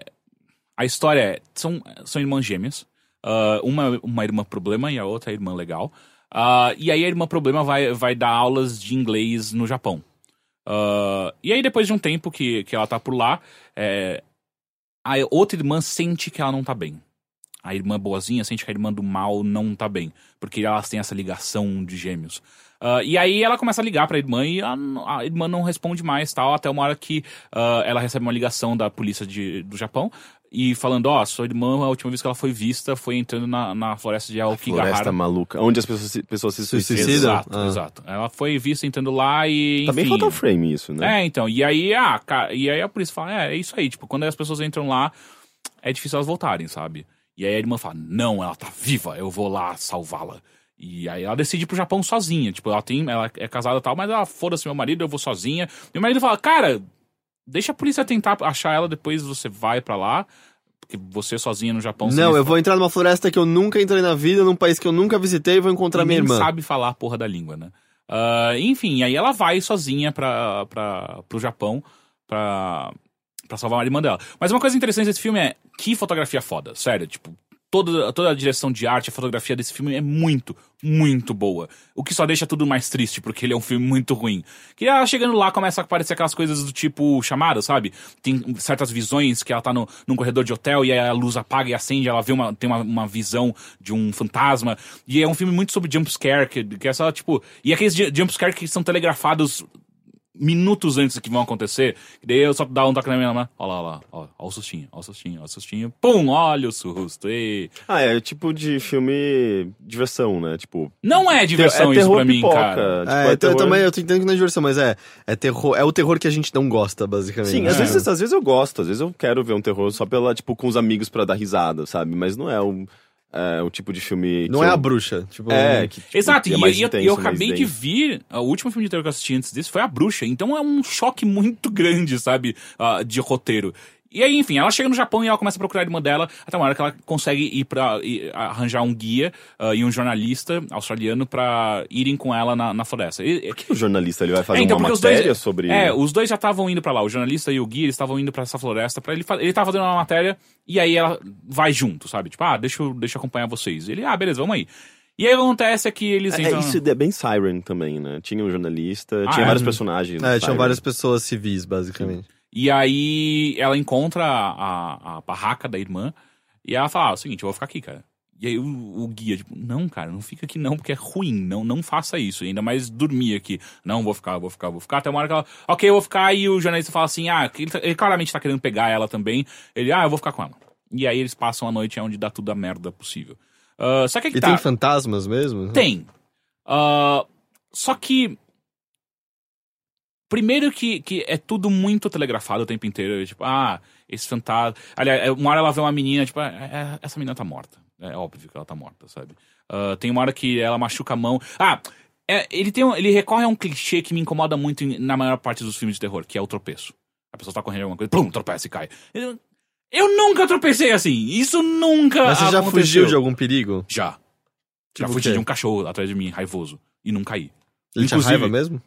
Não, não sei, mas ele tava querendo me morder. Ah, tá, ele tava bravo, não É. raivoso. Ah, e. Eu não, eu não consigo enxergar pessoas caindo e, e várias vezes seguidas. E, porra, é muito chato esse clichê. É tipo, O cara só anda direito. Vamos fazer o seguinte: para de correr e anda rápido. Porque correr você tá claramente. Mas é engraçado, né? As cenas de fuga de filme de terror, elas são totalmente previsíveis normalmente, né? É, tipo, é. é, é a, a garota que sobe na escada em vez de correr pra fora da casa, é o tropeço, tem Uhum. as coisas bem bestas e que talvez eu acho que às vezes eu fico pensando se não é intencional para as pessoas ficarem não sua burra É, pega é, a direita sabe? e é tipo eu, eu mesmo acho sei lá é uma uma coisa que eu acho que deveria morrer no, no filme Por isso que terror. Final Girls é tão legal, né? Quando Eu eles assisti, brincam. É ver. que ele brinca com todas essas. Ah, enfim, é- é- esse tipo de coisa é muito chato porque só empobrece pra caralho o roteiro, sabe? E aí você não consegue em nenhum momento é, entrar, a- a fazer a suspensão de, de, de, de, de crença, de Descrença. descrença ah, ah, pra você ah, ah, entender, entrar na, na, na- naquela- naquele problema do, no drama do- dos personagens, né? Então, e aí, em algum momento ela recebe um bilhete da irmã. Só que é claro que não é irmã. Não faz sentido. não E- mas pode ser é legal Não. porque ele, ele então, mas constrói é tá, o roteiro em nenhum momento é bem feito pra você falar assim, ah, não, é, é realmente possível essa, essa menina agora, essa mulher, ah, acreditar que isso vai acontecer, saca? Ah, então é um, é, um, é, um, é, um, é, um, é um roteiro ruim do começo ao fim, sabe? Ah, e só a fotografia salva. E aí tem os jumpscares babacas do mundo e o final é o final mais previsível do mundo. A irmã do mal que volta no lugar da irmã boa. Quase isso. Ok. Mas é, é, sabe, é muito bobo. É, é- Por que que são feitos filmes assim ainda? Ah, porque, tipo, cara, Annabelle teve uma audiência ridiculamente alta no Brasil, fez muito, muito dinheiro e é um filme lixo pra cacete. Tem filmes de terror que simplesmente caem no gosto popular e as pessoas, tipo, as pessoas curtem ir ver um filme bobo, às vezes, de terror no cinema, tomar uns sustos e saírem. Sim, eu acho que inclusive esses filmes bobos de terror, eles são, eles são muito mais é, rentáveis do, do que os filmes bons de fato, porque as pessoas gostam, tipo, ainda mais pra cinema. É, parece que com- combina com a experiência de cinema. As pessoas querem tomar esses sustos bestas como se fosse um, como se fosse um, um trem fantasma. Uhum. E, e é isso, sabe? Tipo, é, é estranho, né? Tipo, é uma experiência muito específica esse tipo- esse filme de terror mainstream de diversão, sabe? Uhum. É, eu acho que é bem diferente do, do terror, mas que a gente gosta mais, sabe? Uhum. Tipo, que é aquela coisa mais envolvente, mais com uma narrativa mais E é foda porque tem todo um universo muito interessante porque essa floresta existe de verdade, sabe? São Uhum. pessoas que vão pra lá ah, ah, se matar e, e eles até abordam um pouquinho por cima por que que essa floresta acontecia isso, por E que... o lance também que problemático, né? Porque a partir do momento que você vira a tradição dessa floresta se matar, você também incentiva pessoas a quererem entrar lá pra Exato. cometerem suicídio. É, e até uma hora, é, é, eu assisti um documentário da, da BBC sobre essa, essa floresta, sobre essa floresta alguns anos atrás. Ah, e tem uma hora que eles meio que imitam esse documentário, porque no documentário tem uma hora que eles estão contando a história e tal, e, e passeando pela floresta, e uma hora eles encontram uma pessoa que tá viva lá ainda. E aí o guia no documentário vai lá, tipo, ah, vou conversar com ele pra ver o que tá acontecendo e tal. E no final acontece a mesma coisa, eles veem um cara vivo e o guia, vou lá conversar. Mas é um dois- fantasma. não, não é. É uma pessoa que tá viva ainda. Ah, então, é, ele, ele copia, copia não, né? Ele, ele se baseia muito na- no, no que existe de real naquela floresta. E tem muita chance de ser um filme do caralho. Ele começa a apelar pra coisas muito estúpidas. E é- é- aparece monstro, sabe? Tipo, e quando aparece monstro, pra mim é onde perdeu completamente o, o, o filme se perdeu, sabe? É, eu também tenho esse, esse problema. É, é igual. Ele me fez muito sentir igual o The Taking of Deborah Logan. Que pra mim é um dos melhores filmes até os 20 minutos finais. Assim, é um dos melhores filmes de terror que eu já vi até os 20 minutos finais. É que quando o monstro é ju- justificado e, e tem alguma coisa simbólica e não é só uma coisa física, sabe? Tipo um demônio, da, Aham. daquela coisa mais católica mesmo, Aham. sabe? É, O The Taking aí- é, tipo, quando, quando é, ele foge um pouco desses clichês, eu acho que funciona muito bem. Sei lá, tipo, It Follows, eu acho incrível, sabe? É, e não sei se eu posso falar que tem monstros. Não, mas o, tra o trailer tá mostrando já que Mostra. Sim. Tem, tipo, tem algumas coisas sinistras. Uhum. É, e, e ali eu acho foda, sabe? Tipo, e a construção de tudo aquilo, a, a subjetividade, ou a maneira. O, como ele trabalha com. Ele adiciona elementos que fazem com que aquilo se torne um mistério ainda mais interessante, sabe? E não é só uma coisa na sua cara, des- descarado, Uhum. tipo, é, é tudo muito concreto e conclusivo, sabe? Tipo, às vezes é só ruim quando É, o- lembrei de outro também que eu acho ótimo e ele caga no final porque ele decide que tem que ter um monstro, que é o Último Exorcismo. É, é muito bom o filme, é muito interessante. E aí chega no final, tem um monstro e aparece um monstrão e tem que matar todo mundo. E puta que pariu. É, é o mesmo problema que o. Atividade Paranormal começou a ter também. É, o, o primeiro eu acho foda do caralho mesmo aquele filme. O segundo já começa a ficar um meio bosta, porque começa a ter muitos poderes sobrenaturais rolando. E aí no terceiro já ficou uma galhofa foda que aí são demônios invadindo a Terra.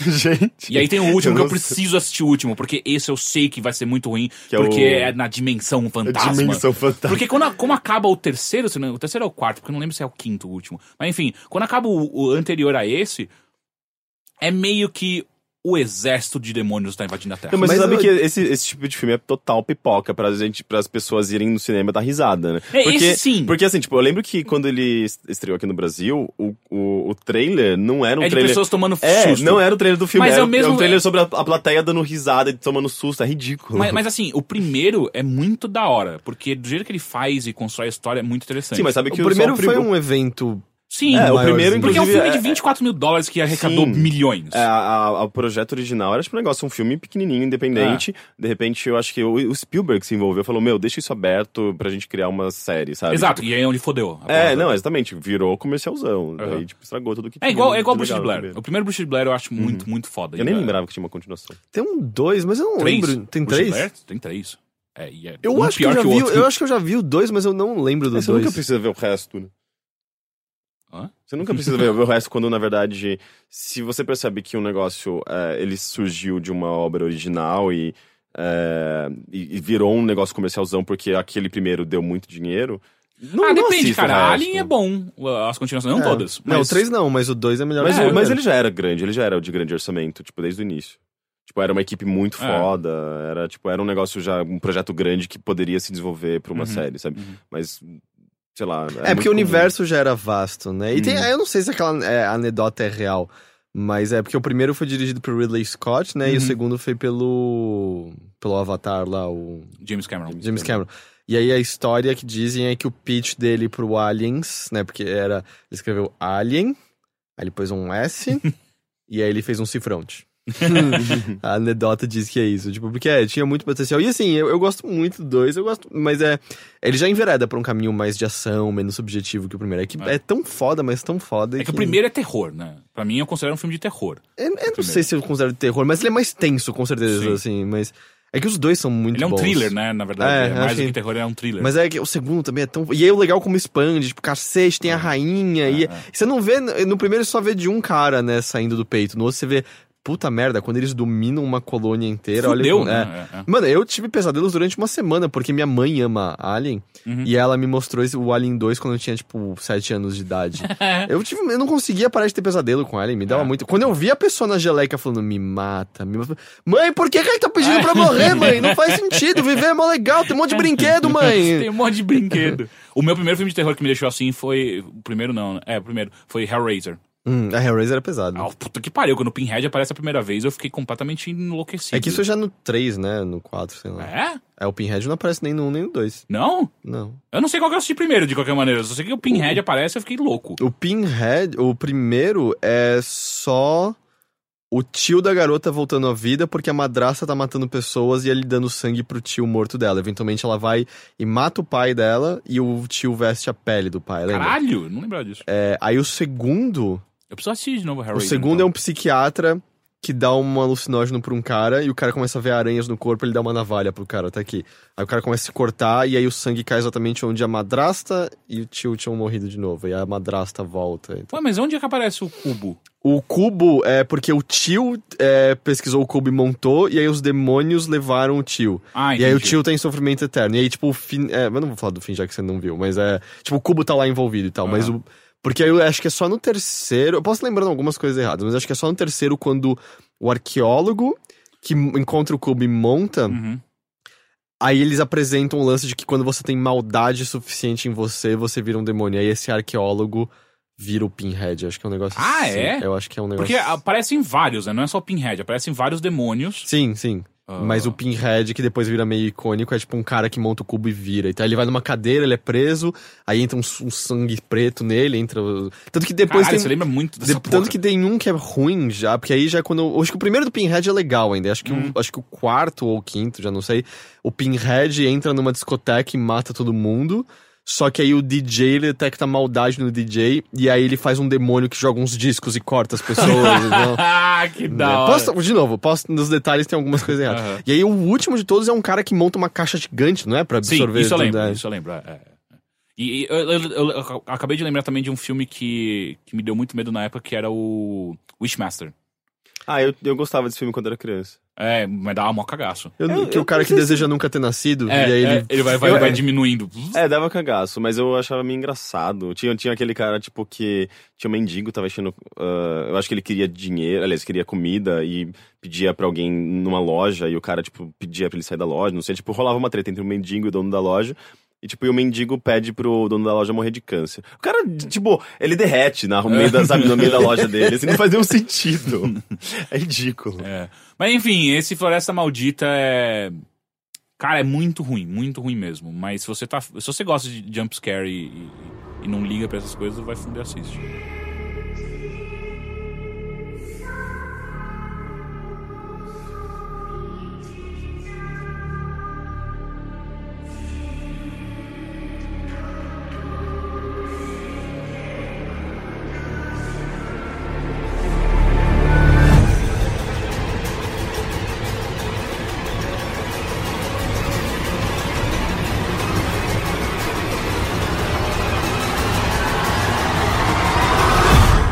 Uma outra coisa que eu quero falar rapidamente é. Eu comecei a assistir a terceira temporada de. De. Como é que chama? American Horror Story. Eu tô achando bem mais legal do que a segunda. A terceira E- é qual é a temática? É, é de bruxas. Freak Show. É ah, tá, não, é o Coven, Freak né? Show que mas, eu... Mas falaram o que é falam que, o. Coven é mó mó zoado. Cara, eu tô achando muito style. É? É. Eu, eu tô muito interessado em ver, tipo, porque eu nunca vi nenhuma e todo mundo fala que Você nunca assistiu nenhum? Não, Eu Cara, não, o primeiro é muito legal. nada. O primeiro, a primeira temporada é bem interessante, assim. Ela explora é, coisas bem legais, assim. Ah, a segunda eu achei bem ruim, que é do manicômio. Ah, a terceira agora é no Coven, Covenant. Ah, e aí a quarta é o É o Freak, Freak Show. Show que falaram que é bem fraco. É, e aí a quinta estão falando que tá muito boa, que é de vampiros. E é a Lady Gaga que tá lá no É meio. o e do hotel, não é? É, do hotel, se eu não me engano. Tem tipo um milhão de coisas. E, e- por Eles eu- fazem uma coisa meio From Dusk to Dawn, assim? N- não, não acho. É um hotel não. com vampiros. É, eu sei, não, eu não acho. Não, Não, e não é- é um hotel, né? From Dusk to Dawn, né? É um bar. Não, mas não, ele também é um, é um motel. É? Uhum, porque tanto que eles têm um quarto pra dormir e tal, é uma parada de estrada. Tem quarto pra dormir? Uhum. Eu não lembrava disso. Não, mas eu acho que tem um que mistura um monte de coisa que eu fiquei pensando, caralho, como isso não, pode todos fazem isso. Todos misturam uma caralhada de coisa. Mas ele tem um lado meio Twilight Zone, assim, é, Como assim? tipo de ser histórias clássicas de terror ou... Assim, o primeiro ele, ele explora muito essa coisa da. Da vingança e dos fantasmas que voltam pra se vingar, saca? E repetir os mesmos erros e por aí vai. Ah, no segundo é mais explora aquela coisa do manicômio que tem alguma coisa demoníaca dentro. E esse terceiro é bruxas, bruxas de Salem e tal, é toda, toda a mitologia envolvendo é, é, essa galera. Já o Freak Show é muito, ah, é, parques de diversões com coisas estranhas que É, temas- acontecem. os temas são bem clássicos. É, então, são temas clássicos que já foram abordados em outras histórias de terror. ah, e ele acaba colocando vários personagens junto pra ver de, com, com, com, com histórias de criação diferente e tal. Ah, o do Covenant, Covenant eu acho mais interessante porque ele não Eu foca. acho que é Coven. Covenant. É Covenant? É que as duas palavras existem, mas eu não sei a Sim, diferença é exata. Coven, Coven tá- tá- é associado à bruxaria. Que é, É? tipo, é um grupo de... Diz o nosso especialista em bruxaria. É. Sim, É. Coven é tipo, sei lá, acho que uma... Como se fosse uma seita, sabe? Um grupo de, Aham. de bruxos, bruxas. É, enfim, e aí eh, nesse, nesse terceiro eu acho mais interessante porque não é. O que me incomodou muito no primeiro e no segundo é que demora muito pra todo mundo aceitar que. Ou até mesmo a própria série aceitar que existe sobrenatural. O sobrenatural é muito presente ali. Ele não é simplesmente uma, uma, uma dica. Então chega no terceiro e já, tipo, ó, já tá estabelecido desde, desde o começo do episódio, do primeiro episódio, que é: oh, o sobrenatural aqui é normal, isso acontece de- com, com, com frequência. E não só isso, os personagens sabem disso e, e eles participam disso. Então já deixa uma coisa muito mais rápida e, e- e- e dinâmica, sabe? Do que tá acontecendo e tal. Mas as séries, as temporadas não se interligam, são histórias fechadas em si. Então. Mais ou menos. Hum. Ah, porque tem a, a, a- personagem principal da primeira é uma mulher que ela, existem teorias que falam que, que ligam meio que todas as temporadas. Ah, mas é bem difícil, assim, você tem que você tem que ah, acreditar bastante nessas teorias, sabe? Porque não tem muito a ver não, quando você para pra olhar, tá bem separada pra você assistir cada São, temporada são de maneira histórias diferente. individuais. É, É, tipo, é, meio como ter um Siege em todo Final Fantasy. Exato, exato, é a mesma coisa. é. Tem a, a- personagem meio que se repete, mas ela não necessariamente é a mesma personagem. Então, É a Helena do. é a Helena. do de quem que é? Do, do Manuel Carlos? Carla, Manuel Carlos, eu acho. Ah, mas enfim, eu, eu Inclusive, vocês viram aquela sketch do. vi, eu achei muito boa. É muito boa, né? É, Do. Você viu? Eu vi, eu vi. São todas as, as Helenas indo pra uma festa, é isso? Sim, é no, numa lan- lançamento de livro. Lançamento de um livro. É. Aquilo é animal. É incrível que tipo, a Globo tá conseguindo fazer com aquele. Tá E eu não vi o no, o Tá No Ar com o Chico, Chico Anísio, não, o Carlos Alberto de Nóbrega. Ah, eu também não vi. Ah, teve isso? Teve no último, que foi o último a temporada, a última temporada, né? O último episódio da temporada. Ah, ele apareceu e eu não vi nada. Não só não vi o episódio, como eu não vi Eu nada. Prestar mais atenção nesse programa, porque me parece ser, tipo, novo TV Pirata, sabe? Exato. É, sim. o lance só é, é justamente ter que ligar a TV num horário. Tipo, Ah, eu acho que é incompatível tudo- com a tudo- gente, Tá né? tudo presente, eu acho que no, no YouTube deles. Eles Ah, eles oficialmente tudo É, colocam? não é no YouTube, é no, no- no site oficial da no Globo. site oficial. É, é, no- Entendi. no- Mas dá pra assistir os, as sketches. Não acho que dá pra assistir tudo, mas dá pra assistir a maior parte. uma boa parte, né? É, é, é. Porque o SBT tem colocado, tipo, tudo no YouTube, assim. É, o SBT não liga mais, né? Não, Eu não acho que é isso, eu acho que eles estão sacando muito bem. Tipo, a minha priminha, ela ama aquele Cúmplices de um Resgate, acho que é isso. É uma ah, novela. sim, mas isso é velho. Ah, Qualquer não, é uma, é uma novela velho. atual, eu acho. Que eu tá acho que é velho, porque eu lembro muito disso de ser depois de Eu, Tiquititas. eu acho que pode ser, tipo, um, remake Não, tal qual Chiquititas existe de novo hoje em Eu dia e tal. desse nome. Mas enfim, do, tipo, ela. Cúmplices. Não, não é. Então, é brasileiro, esse não é, não é mexicano, É, esse que eu tô falando. Pode, pode ser. Então, pode ser, acho que pode ser um remake da mesma Aham. coisa, tal qual Chiquititas e Carrossel e tal. Nossa, parecia uma coisa mal dramática, de repente você começa a cantar, é um R, R- RBD, É, assim. é. Mas meu ponto é, ela vê tudo no YouTube. Do tipo, mesmo os episódios mais novos estão no YouTube já direto e tal. Então, mas eu não sei se isso é sacar, porque o negócio do SBT não é internet. É Pode não ser, mas do tipo. Não, é, mas eles- eles, eles, têm aquele, aquela campanha compartilhe, a hashtag compartilhe, tipo, o tempo todo aparecendo É, nas vinhetas. E eu não sei, do tipo, a minha prima tem seis anos. Ela não vai mais ligar a TV pra Não, ver, sabe? ela Do não tipo, faz ligar. muito mais sentido eles botarem no YouTube e ela É, tem não, mas acesso. eu tô falando pro, pro sentido de negócio. Como que eles ganham dinheiro com isso? Porque o dinheiro tá vindo da publicidade na TV, não na publicidade no YouTube, sabe? Não faz o menor sentido isso. É isso que eu quero dizer. Tipo, faz sentido pra marca, com posicionamento, acho do caralho, mas eles não estão ganhando dinheiro. Como que eles sustentam a, a operação deles com um vídeo no YouTube? Eu não sei se, tipo, é melhor ganhar algum dinheiro com essas pessoas que não veriam a televisão de qualquer jeito do que, tipo. Porque vão ter pessoas que ainda vão estar vendo na TV, mas Sim. vão ter pessoas que não vão estar. Tipo, eu acho que minha priminha, se não tivesse isso no YouTube, ela ia estar vendo outra coisa no YouTube. Entende? É, não sei. Ah, Enfim. Ah, então essas duas coisas é, e, e- e segundo a, a minha namorada que acompanhou mais American Horror Story é basicamente todos, to- todas as temporadas ímpares são boas. Então, às vezes aí você pode se guiar. É tipo os filmes de Star Trek. Exceto que são os pares, eu acho. Tem no Netflix, né? Tem. Eu vou. Tem- eu acho que não eu tem o Freak Show, não talvez tem o ainda, Freak Show mas ainda. tem. é, a terceira é a última que, que foi colocado lá.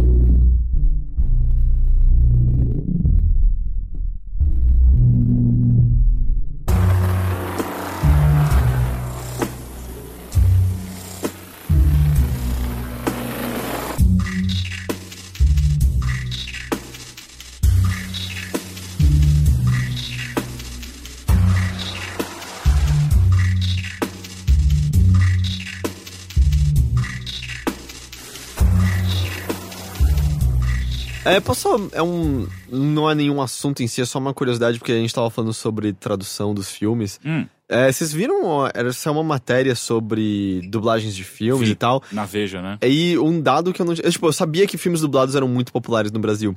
Mas a bilheteria do. Batman do Batman vs Superman é muito, mas muito maior na versão dublada do que na É legendada. o tipo. dobro. Nossa. É, é, é, exatamente. É o dobro de pessoas viram dublados do que É legendado. 1.7 milhões assistiram legendada e 3.4 milhões assistiram. É mui- eu não tinha a menor noção que era, tipo, Ah. nessa proporção. É uma coisa assim. que eu fiquei me É perguntando estranho, é porque eu, eu, quantas... não- eu já, eu, tipo, sequer cogito assistir um filme Eu dublado. também, é. Mas Tipo, tem animação gente... eu gosto, agora filme eu acho difícil. Então, eu queria saber quantas salas estão exibindo dublado e quantas estão Mas o legendado. lance é que tem cada vez mais sala mostrando, eh, mostrando dublado, porque a demanda tava lá. Eu não acho que eles estão criando demanda. É, Ah, tipo, não, as não, não. pessoas já não, estavam eu só pedindo- queria saber, porque assim, é um número impressionante, independente, mas se tinha mais salas legendadas e menos dublado e ainda assim superou, aí é realmente impressionante, saca? Porque se tem muito dublado, ajuda, né? É, Eu acho que não, eu acho que tem mais sala dublado do que legendado. É, porque, por exemplo, o Cinternorte lá perto da minha casa, que é o cinema mais perto de casa, só tem dublado. Não, é, né? mas isso é uma reclamação bem recorrente, assim, inclusive, sei lá, de, de Em críticos cidade de pequena, se não me cinema, engano, de... só tem dublado É, sempre, é, sabe? sim, também. exatamente. Cidade pequena que Eu só tem sempre duas, ouço salas. Pessoa, pessoal reclamando no, no, no Twitter mesmo, falando, tipo, É. mano, na- aqui na minha cidade não tem fi- Ah, tal filme legendado. É, é bizarro, né? Pra nem ter uma sessão, sabe? Tipo, não. Mas só que é- eu imagino que deve ter que pagar. A sala de cinema deve ter que pagar do- dois filmes diferentes. se Eu acho que não, eu acho que é só não? questão da demanda do público mesmo. Do, tipo, Ah. porque se você sabe que mais pessoas vão ver dublados e você coloca a sala legendada, você tá perdendo o potencial das pessoas irem na sua sala de cinema e irem em outro. Mas eu fico imaginando. Numa, sala numa cidade pequena que tem duas, três salas. Atibaia, por exemplo, tinha. Até, sei lá, quando eu morei lá, era uma sala de cinema só, na cidade inteira.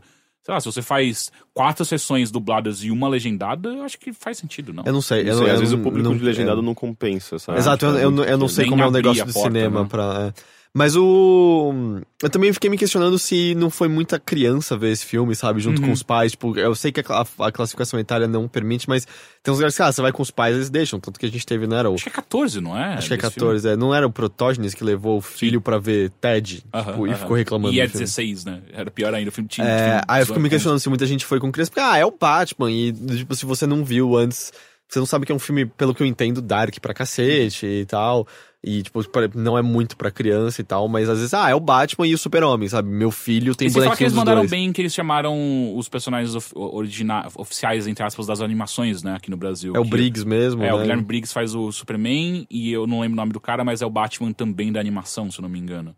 Então aí eles mandaram bem, porque daí quem já. Quem, a, a molecada que acompanha vai reconhecer esses- essas vozes. Mas enfim, mais por curiosidade, eu não tinha noção que a, a, a disparidade era tão, tão grande. Ah. Mas ao mesmo tempo é meio curioso, assim, eu lembro de. Era o, os Muppets eu não fui ver no cinema porque não tinha legendado. O Charlie Brown eu acabei não conseguindo ver porque as sessões, eh, sessões legendadas eram muito poucas. Mas o Zootopia eu consegui achar legendado de boa no Cinemark, assim. Não, Que não, estranho, não- né? Sem problema nenhum, Qual assim. que é a, a regra, né? Não sei, mas deu pra ver legendado tranquilo. Enfim, vamos então aos e-mails que você pode enviar para bilheteria.overloader.com.br.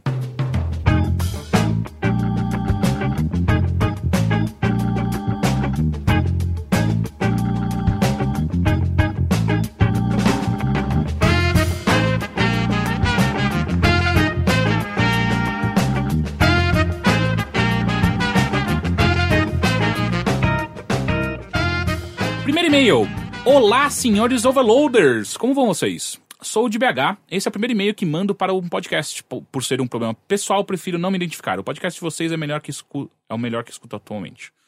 Ah, no atual período da minha vida de 19 anos, tenho um pequeno problema de não entender o que estou sentindo de verdade. Para começar, tenho uma namorada do colegial já há quase dois anos. Foram dois anos bons por terem dias ótimos e dias horríveis. Muitos porque ela tem ansiedade e se estressa muito fácil, ficando impossível o diálogo. Mas em sua maioria, mas em sua maioria dias muito bons. No final do ano passado, eu voltei a conversar com uma garota, garota do colégio que gostava pouco antes da minha namorada. E pareceu que algo havia ressurgido em relação a ela, o que me deixou confuso sobre meus sentimentos, principalmente pelas duas serem amigas próximas. Depois de conversar com algumas pessoas sobre o assunto, me aconselharam a conversar com minha namorada sobre minhas frustrações com ela. Após conversar com ela, e ela não entender direito, brigamos por algum tempo e ficamos terminados por algumas semanas. Acho.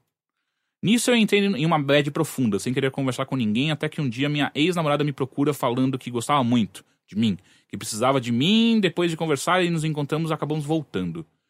Então eis o meu problema. No final do mês passado, meus amigos do colégio saíram juntos e lá eu revi a garota que gostava gostava no antes de me atrair, oh fuck, Ah, de atrair pela minha namorada. E nessa semana tive um sonho que fez com que o sentimento pela garota do colégio voltasse. Sonhos molhados, né? É difícil. Sem excluir, ah, sem excluir o que eu sinto pela minha namorada.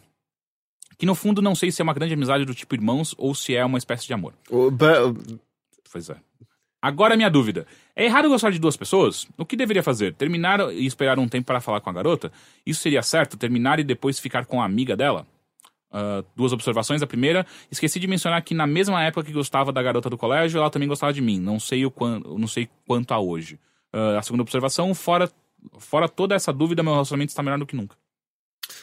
Hum.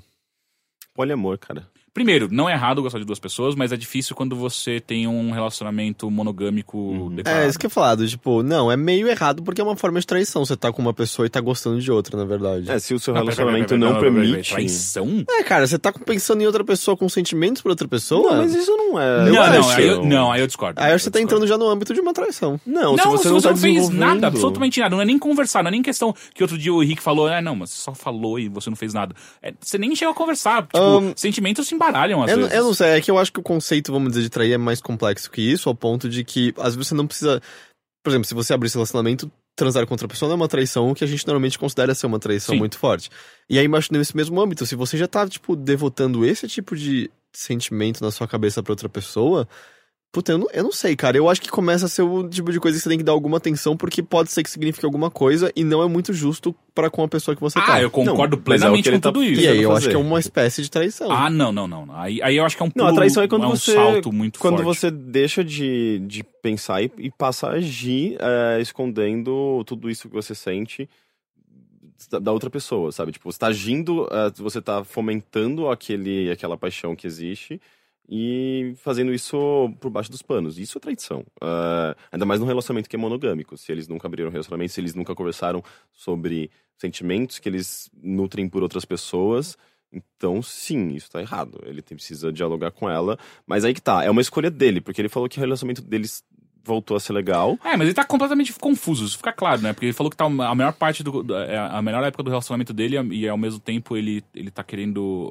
Ele, ele se pergunta se ele deve terminar com a namorada dele. E eu acho também. é, ele falou que ele tem 19 anos, Aham. namora dois, então ele Aham. começou com 17, com. Eu acho que é uma, é uma época que é muito normal todo mundo envolvido mudar bastante, assim. Você tá começando a entender melhor o que você quer, coisas que você gosta, como você pensa. E essa garota pode ser, tipo, uma companheira muito boa ainda. Não acho que você, de maneira nenhuma, se caso termine, deva deixar de falar com ela, sabe? Que, que seja uma grande amiga sua. Mas pode ser que você, tipo, esteja mais confortável do que apaixonado, sabe? Pode Uhum. ser, eu não tô dizendo que é isso. Você vai ter que sentar e pensar se é isso. Porque às vezes pode ser, tipo, foram dois anos incríveis nessa fase específica, mas agora você tá começando a pensar e desejar outras coisas. E esse relacionamento não tá mais representando exatamente o que você busca. é. Mas também pode ser uma confusão momentânea, assim. Pode ser que você simplesmente esteja vendo que as coisas estão ficando mais sérias e isso também tá te assustando. Tem um monte de possibilidade aí no meio. Uhum. É, eu só acho que é, você vai ter que sentar, pensar, só que assim. Não, não, tipo, não vai e fique contra a garota Ah, é, é, não, não passando por cima da sua namorada, assim, entenda direito o que você tá sentindo, o que você quer e não seja cuzão com ela. Até porque você pode se sentir mal depois disso, sabe? Se sentir ainda mais confuso, sabe? Talvez o interessante seja, tipo, você. Pelo menos saber o que ela quer, sabe? Porque, tipo, seria só muito imbecil você terminar com sua namorada, investir na outra e de repente ver que não, não, não vai engatar, sabe? Uhum. Você, você vai sair perdendo, sabe? Mas ao mesmo tempo, tipo, ah, se é essa a relação que você tem de. Ah, deixa eu ver, deixa eu testar com a outra ah, pra ver se dá certo. Se não der certo, eu perdi minha namorada. Quer dizer que, na verdade, você nem tá com a sua namorada na real, né? Uhum. Porque quando você começa a pensar, tipo, ah, deixa eu testar pra ver se outras me dão, me dão algum tipo de sentimento, eu acho que daí você já desencanou do seu namoro, na real. Sim, verdade. Enfim, segundo e-mail. João Rodrigues, 22 anos, redator em Ribeirão Preto. Olá, meus queridos reis de Over Kingdom. Tudo bem? Tudo bem. As pessoas são criativas, né? né? Este é, este é o segundo e-mail que lhes envio. O primeiro foi no inesquecível último episódio do Games on the Rocks. Creio que ter o meu e-mail lido em tal programa tenha sido o ponto mais alto da minha carreira de ouvinte de podcasts. Digressões à parte, venho aqui para fazer três perguntas. A primeira pergunta é: o que vocês acham do autor Bukowski? Ti- Tive um hiato de muitos anos sem ler nenhum livro, e agora voltei com a última obra do autor, o Pulp. Eu gosto muito da narrativa suja e desleixada do autor, mas a misoginia e machismo constantes em seu personagem às vezes me incomoda. Porém, assim como Underwood, seus personagens são filhos, de, filhos da puta fascinantes quebrados. Aí vem a segunda pergunta. Vocês têm problemas em consumir obras que personagens e principalmente autores têm seu caráter questionável? E a última pergunta, eu prometo, é: Acabei de ler Pulp e agora queria ler um- algum livro matéria, cre- ah, creio que seja este nome. Hã? Algum livro, ah, algum livro matéria. É isso? Vocês têm algum para mim recomendar? Abraços, valeu, falou. Então, primeira O pergunta. que, que é um livro matéria? Acho que é um livro-reportagem, acho que Sim, ele tá livro pensando. reportagem. Ah, a, primeira pergunta, a primeira pergunta é o que, o que vocês acham do Bukowski?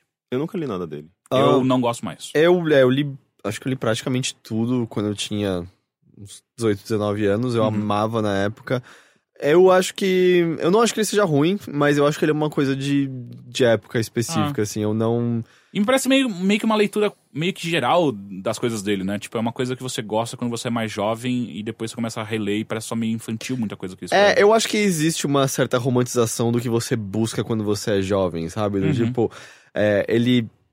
Ele, sei lá, existe um, um quê de boemia, vamos dizer, nos personagens dele, a ideia de você estar por aí bebendo, vivendo, estando com mulheres, é, escrevendo coisas, que acaba sendo fascinante, mas eu acho que. Eu não sei, existe uma coisa muito classe média idealizando a vida no Bukowski que eu sinto, sabe? É. É, eu sinto um bocado, assim, do tipo, porque ele. é, é, tudo bem, ele foi meio fudido nos empregos dele, mas eu sinto que a, a matéria com a qual ele escreve, assim, com quem ele fala, me parece muito o universitário que acha que vai ser o próximo grande escritor, sabe? É, eu não. E que, e que, a, que a confusão interna dele se reflete na confu- confusão interna, né? Porque tudo que o Bukowski escreve é basicamente: tô fudido, não tenho dinheiro, e eu vou sair por aí andando e comendo mulheres. E... E eu acho que ele tem alguns, algum, algumas poesias muito boas, alguns poemas muito fodas, assim, no meio do, da, do conjunto dele total. Ah, mas assim, eu, não, eu não, não odeio o autor, eu só acho que eu não, não vejo mais muito valor hoje em dia, assim. Já, Uhum. já teve muito valor pra mim, já foi, tipo, muito incrível. O Misto Quente, alguns trechos, assim, o trecho, Isso quente é foda. o trecho que... Porque o, o, é- o personagem é baseado nele, né? O, É o Uhum. Shinaski, acho, era isso? É. É, e ele tinha muitas espinhas na cara, assim, muito, muito, muito. E aí tem um trecho que ele vai fazer um tratamento e ele sai com a cara toda enfaixada, com o rosto totalmente escondido, apenas com os olhos. E é a primeira vez que ele sente que ele consegue olhar de igual pra igual pras outras pessoas na rua, por mais que elas encarassem assustadas, ele se olhava com um poder novo descoberto, do tipo, você não sabe o que tem aqui embaixo, eu posso olhar pra você à vontade. Eu lembro, assim, de ler esse trecho com 19 anos e, tipo, cacete, é, é isso aqui, e ver muito significado naquilo e, e me sentir empoderado, sabe, por conta disso, assim. Eu lembro de copiar à mão esse trecho e ficar relendo diversas vezes de novo, de novo e tal. Ah, mas hoje em dia não, não me diz muito, assim. E a questão sobre a misoginia dos personagens, eu, eu não tenho muito como opinar, porque na época que eu li, eu com certeza não, não tinha visão disso, não era atento a isso, não Uhum. era sintonizado a essas É, e- questões. e quando ele levantou isso agora também, eu até fiquei, ué, eu não lembrava disso é, na, na Eu- obra é, então eu não tenho como opinar, Ah. eu não sei dizer. Enfim, vamos pra segunda pergunta então. Ah, que é, vocês têm problemas em consumir obras de, que personagens, e principalmente autores, têm seu caráter questionável? Eu acho que não. Personagens depende. não, mas o autor sim. É.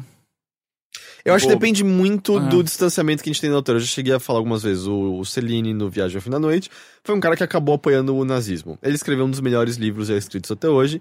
E ele vai ser pra sempre lembrado como um escroto que apoiou o nazismo. Mas a foi, gente foi já o tá. Bach que escreveu também músicas pro, pro, pro Terceiro Reich, não foi? Não sei. Alguma coisa assim. Mas é. Mas, tipo, já tá distante o suficiente pra que. É, o autor é um escroto, mas ele escreveu uma obra.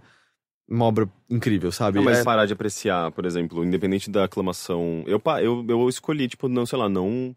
Não. Não jogar, tipo, o, jo- o jogo novo do Daniel Tena- Tenapel, por exemplo. Porque eu acho ele um escroto. Ele é um, um mega conservador, ultra reacionário. ah, e ele, ele fez aquele jogo super. Parece legal. Aquele de massinha, como chama? Cara, cara... Ah, é o. Que é meio continuação do Skull Monkeys, né? O... Sim, sim. Esqueci o nome. É, esqueci também. Mas eu escolhi não jogar aquele jogo. Tipo, eu não quero ter contato com as obras dele, assim. Uma, uma, uma escolha minha. Porque, tipo, eu, eu, eu lendo a- as opiniões dele, ele tem um blog no qual ele expõe muitas coisas. Eu só, eu, só eu, eu criei uma, uma, sei lá, um, um- Gastúria. É, tipo, aquele cara, tipo, ele me, me enoja, sabe? Eu não quero Uhum. ter contato mais com o trabalho É, dele. pra mim é a mesma coisa assim, de eu, eu reconheço que Ender's Game é um livro mó legal, mas não dou mais atenção pro Orson Scott Card nem fudendo, assim. Porque, Uhum. tipo, porque é muito recente, o cara tá falando as bostas ainda até hoje, sabe? É, Então acho que vai muito mais assim, quando é o personagem, cara, depende muito do que você tá fazendo com Ah. esse personagem. Às vezes, Tipo, às vezes o personagem é pra ser um escroto e você tem que odiar Pra refletir. fato, É, Sim. mas aí a ambulância é, o personagem é um escroto, mas o que tá querendo ser dito ali Uhum. é aquilo ou não? Eu sinto que, por exemplo, é o que muita gente sentiu com o Tropa de Elite, por exemplo. Sim. Que, tipo, eu demorei muito pra assistir aquele filme porque eu tava vendo as pessoas glorificarem a porra do Capitão Nascimento e tal. Sendo que as pessoas só entenderam, me parece pelo menos, entenderam completamente errado aquele personagem. Exato, pra mim sempre pareceu que É, ou, ou melhor, eu não sei, é, interpretações, mas é justamente quando eu fui assistir, falei, ah, a interpretação que aquelas pessoas estavam me dando de amigos que estavam botando a música do Tropa de Elite no Ah. celular e basicamente já com o germe da ideologia de que bandido bom é bandido morto, Aham. sabe? Eu fui ver o filme e falei, ah, eu acho que essas pessoas, eu acho que essas pessoas não entenderam esse filme, porque eu acho que esse filme tá ridicularizando quem pensa dessa Exato. maneira, assim. Mas é justamente o lance da, da interpretação, é um personagem escroto. Pra mim, o filme é sobre mostrar como todo o sistema é, que cria pessoas daquela maneira tá errado e aquelas pessoas são escrotas e são também parte do problema que, da, da criminalidade e tal. Uhum. É, então acho que é um caso disso, assim, vai depender muito do, do que. de como. do do que a obra como um todo tá dizendo, assim, porque algumas obras podem ser terríveis e merecem ser destruídas, não literalmente, mas figurativamente por conta disso, assim. Uhum. né? Se elas. A, a visão de mundo que elas apresentam é nociva é, ou ela é estúpida, eu acho que é o papel de todo mundo apontar. Não, de maneira nenhuma dizer isso não podia existir, mas dizer isso é estúpido e você é mais estúpido por ter escrito isso e, e quem aprecia é mais estúpido por conta disso. Não. Ah, e a última pergunta dele, algum livro reportagem que vocês indicam? Não-. Corta bundas é, é o quadrinho, né? É que inclusive é um nome, no- um nome novo. O nome antigo era acho que Pânico no José Walter, que sempre falei de Pânico no José Wilker. É, mas o nome novo da, tipo, da nova edição, não, tá- não sei qual editora que tá publicando. É, Corta Bundas e é o quadrinho. Na verdade, é o trabalho de TCC do Thales Rodrigues, que é um quadrinista que tá morando aqui em São Paulo. Inclusive, a gente tem que marcar um bilheteria. De alguma forma é o segundo bilheteria seguido que a gente tá falando do quadrinho do Corta-Bundas. É, de É? nada. A gente falou no, no episódio do, do Escape Room, você não tá. Ah, ok. É bem legal, eu gosto bastante desse quadrinho. Eu não manjo de, de livro-matéria. Não... Ah, eu, eu aconselho qualquer coisa do, do Truman Capote. Ah, um dos melhores caras de. de, de jornalismo, jornalismo literário, né? Que a gente chama. O cara é, é- é maravilhoso, é genial. Tudo que ele fez é, é- é muito, muito foda. Hunter Thompson conta? Hunter Thompson conta, então daí Ah, tem então- também o Medo e Delírio, que é muito foda o livro. Eu não gosto muito do Rum. Eu não li esse. Eu acho meio fraco. É. Ah, Mas tem o do Hells Angels, que é legal. É, tem, tem um. Tem, eu, tava, eu esqueci o nome do jornalista brasileiro, cara, mas tem um que eu li na faculdade que era maravilhoso. Que foi uma viagem que ele fez pra Amazônia pra, pra contar sobre os seringueiros e tal. E é. Puta que pariu, é, é assustador de quão foda é a- o que o cara faz. O do. Sobre a rota, o... vocês já leram? Sobre a rota. Ah, sim, o. Caralho, qual é o nome dele? Ele é.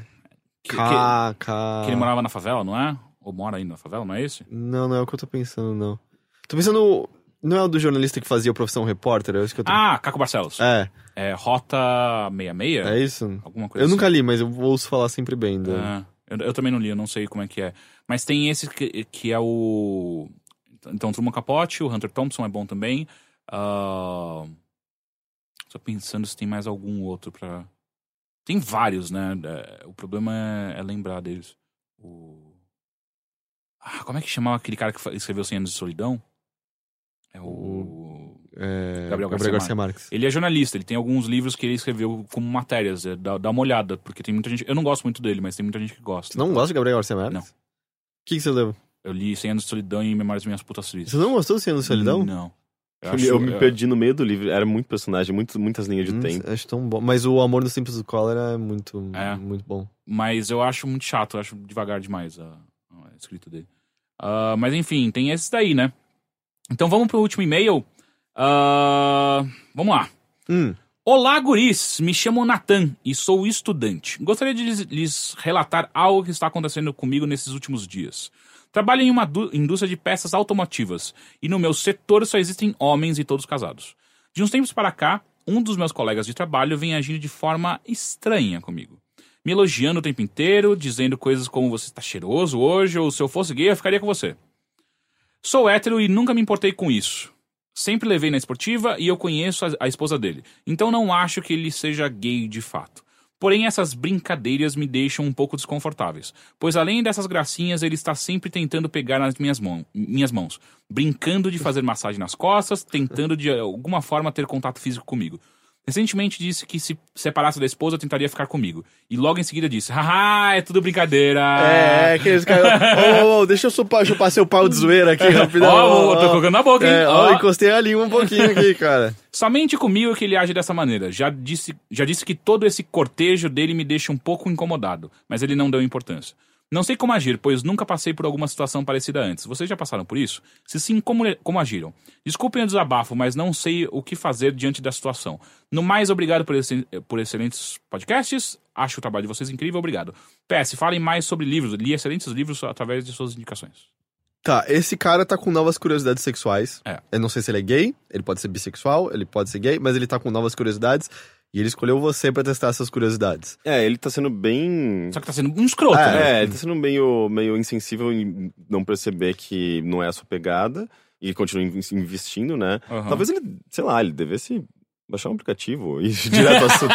sabe? Ou- ou ir Primeiro, no ele tem bar, que ou- falar com a esposa, ok?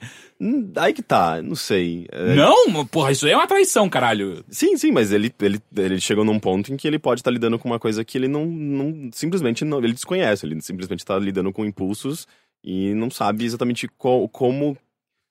Ele precisa, ele precisa. Ele vai demorar, provavelmente, Bom, pra entender o que tá acontecendo. Mas, Mas, no é, caso, não, é, ele com não é ele que tá ouvindo. Cara, eu acho que você talvez. Acho que você tem que conversar mais diretamente É, de novo. do Tipo, falar, cara, de boa, claro. para com isso, não tô curtindo, é, não tô achando as brincadeiras legais. Ou, tipo, às vezes falar com o RH da empresa também, não sei. Mas Tipo, assim, me tira de é- setor, me muda de setor, sei lá. Putz, mas eu não sei, assim, tipo, o cara, ele claramente. Ele possivelmente tá confuso, sabe? É, eu acho que, assim, você deve deixar claro que você não quer é, esse tipo de abordagem, porque você se incomoda, não é, não é a sua pegada e, tipo, não vai acontecer, sabe? É, mas, ao mesmo tempo, dá uma abertura pra esse cara, tipo, vê que o que ele fala. Que? Não, não, quer- porque seria, às vezes, o cara, ele só precisa falar alguma coisa, sabe? Tipo. é, Mas como dar abertura? Tipo, ah, eu também, hein? Mas é brincadeira. Não, não, mas, Não, tipo, tipo, justamente- tipo, cara, de boa, o que, que tá rolando? É, não, tipo, sério, Isso é, passou da você- brincadeira. Eu não tô interessado, mas você tá começando a ter curiosidade com Sim, homens, sim, né? é. Se você puxar isso, às vezes facilita porque ele vai se abrir e você pode justamente. Vocês. Eu acho que ele se abrindo talvez seja até mais fácil dele parar de se jogar em cima de você, porque ele vai soltar essa coisa que tá pesando, provavelmente, em cima dele. É, e você. E ao mesmo tempo você consegue deixar claro que não, não, é, não é a sua pegada, mas ele. ele, ele tá, tá- ele- eu acho que ele tá tirando um peso dele, que talvez. Sabe, tipo, consiga fazer com que essa, essa brincadeira acabe, sabe? E não sei, tipo. Eu acho que é, é- é que você não tem nenhuma obrigação de, de ajudá-lo nesse, nesse aspecto, se é que ele precisa, precisa de qualquer ajuda, né? Tipo, mas. ah, não sei, eu acho que. Diálogo, de, de qualquer forma. Tipo, é o que, é, tem que ficar claro que você não você está se sentindo incomodado, sabe? É o mínimo. Sim. É, é, convivem, eu, né? eu acho que é pra esses dois lados. Falar diretamente com ele, até se rolar dar uma abertura pra ele falar, e em último caso, sentar com a RH e falar É. assim, ó, cara, não dá. Porque não dá pra saber se o cara vai ficar agressivo, sabe, Exato, com essa exato. abertura. Se ele vai, tipo, não, que absurdo, é, eu não sou gay, não, o que você tá falando? Tipo, não dá aí, pra saber. aí que tá, não é nem, nem é, colocar na parede, né? Porque se você pressionar, a pessoa pode ficar justamente na defensiva. É meio que tipo, tá acontecendo alguma coisa? Você quer falar alguma coisa? Sabe? Tipo, meio que dá essa, é, essa abertura. Tipo, não é pressionar, é dar uma abertura. Porque, tipo, vai que o cara precisa falar alguma coisa, sabe? Você- É, mas ao mesmo tempo ele tá invadindo o espaço do outro, sabe? Não, é totalmente, hum, sim. Acho que, tipo, essa é a solução mais cordial, mas o outro não tá errado no direito dele de reclamar e talvez Sim. tomar. Porque, tipo, é uma forma de assédio, né? Exato, É uma, uma exato. forma de assédio. É, se fosse, se fosse isso com uma outra mulher, Exato, é, é. um assédio. Tipo, a gente consegue mais enxergar fácil. muito É, mais é. facilmente, mas. é, Enfim, uma bosta, uma, uma merda de situação. Ainda mais porque, ainda mais num, num ambiente tão, tão machista e masculino, né? Quanto, quanto puta, autopeça, saca? Eu não sei, vai que é. é- eu nunca trabalhei lá. Ele vai falou que que é, é todos homens. Eu sei, mas vai que não, é um pessoal de cabeça mais aberta do que a gente imagina. Pela brincadeira do cara, me parece. Eu não sei, eu não, eu não quero presumir, é Ok, só isso. ok. É que lance é, tipo, num- independente de cabeça aberta, todo mundo tem suas vontades, seus desejos. A gente, a gente tá inserido numa sociedade que trata a sexualidade de uma forma binária, quando na verdade não é binário. Então todo mundo, é, no fundo, esconde alguma coisa, sabe? Eu provavelmente tô escondendo a minha coisa, vocês não sabem. Cacete, o Rick Puta matou alguém nesse fim de semana. É assim que e, se a começa pessoa, e se a pessoa tá num ambiente que só tem homem, por exemplo, passa a maior parte do tempo ali, e às vezes, por alguma razão, a- aflora, sabe? Tipo, um desejo por alguém, por alguma, sei lá, enfim, Curiosidade. curiosidade. é, sei lá, tipo, eh, se o cara simplesmente reprimir isso, ah, que é o que ele não, não tá fazendo. Talvez ele esteja fazendo, mas ele, ele tá soltando de alguma forma, sabe? Ele tá Então- tipo uma panela de impressão. Tá É, certo? né? soltando devagarzinho. O que você tá escondendo, Rick? Eu? Você também. Eu sempre escondi muitas coisas. Dá muita panela de impressão. O Rick tá comendo várias bucetas escondidas, a gente não sabe. Ele, ele passa o dia lambendo, sabe? Assim, ó, tá na cara do Rick o tempo inteiro. Por que você acha que eu tenho esse bigodinho? Isso me fez lembrar de uma música do Velhas Virgens. Eita, homem do bigode cheiroso. Eita, homem do bigode pra cheirar. Gente, eu nunca ouvi E isso. diz aí, Rick, como é que é? Que cheiro é esse? É um cheirinho que vem lá. Ah, sei lá, cara. Mas era Velhas Virgens, enfim. Ah, faz sentido, tá? Bigodinho. mas, mas enfim, sei lá, tipo, eu, eu, eu tentaria ter esse diálogo, tipo, com calma, assim, mas sem, sem colocá-lo contra a parede, porque ele não. eu- ele tá fazendo alguma coisa de errado, mas eu não acho que seja tão errado assim, sabe? Tipo, ele simplesmente tá se expressando de uma, de uma maneira errada, sabe? Uhum. Talvez pra pessoa errada, mas tem alguma coisa ali, talvez esse cara só precise falar, sabe? Puta, mas eu tô imaginando a situação que bosta, né? Sim, você tá é chata. e de repente vem um cara começa a fazer uma massagem e você. Cara, cara, que porra é essa, saca? Tipo, what the fuck?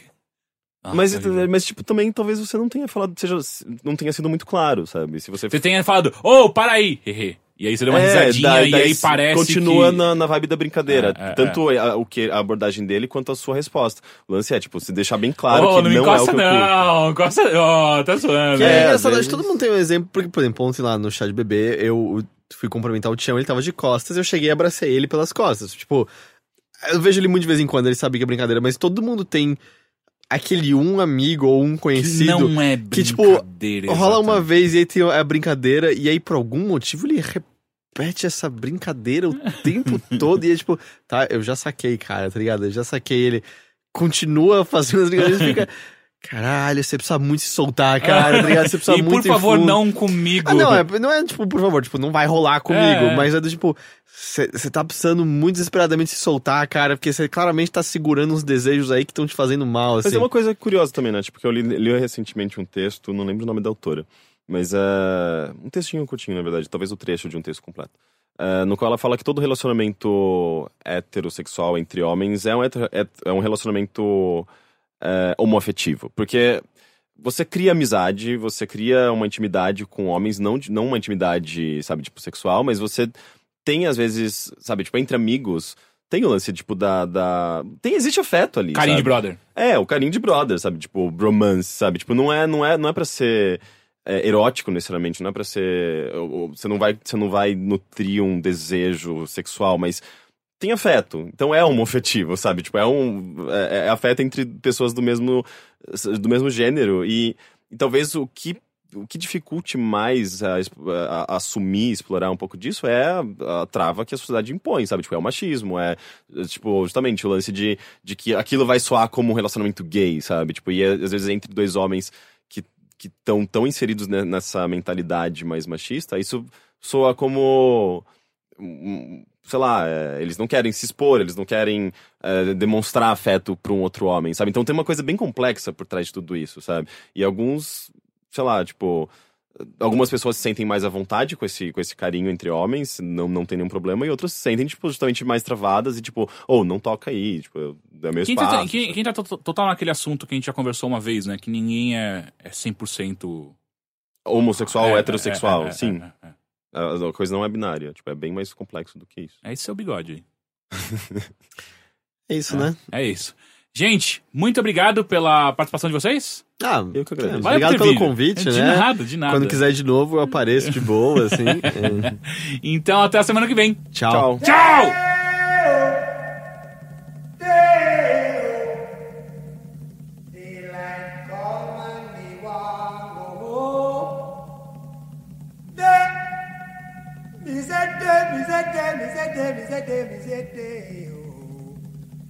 Daylight come and me want Work all night and a drink a rum.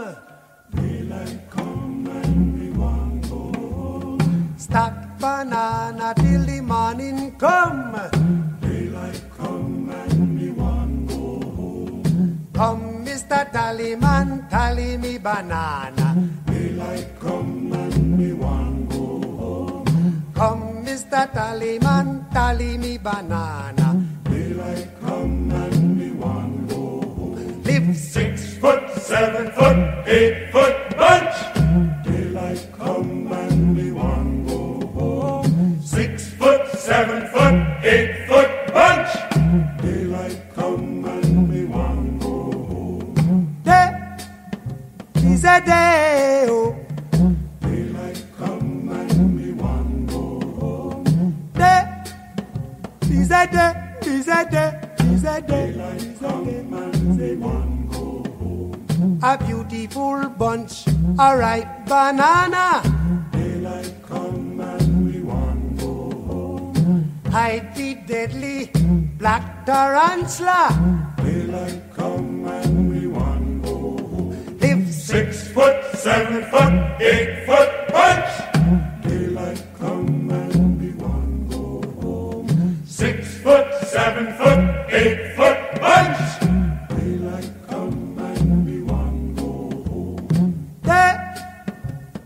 day, oh.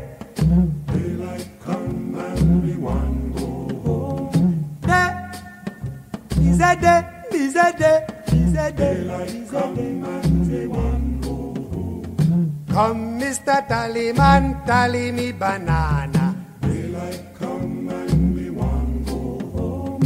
Come, Mr. Tallyman, tally me banana. Deo, Deo.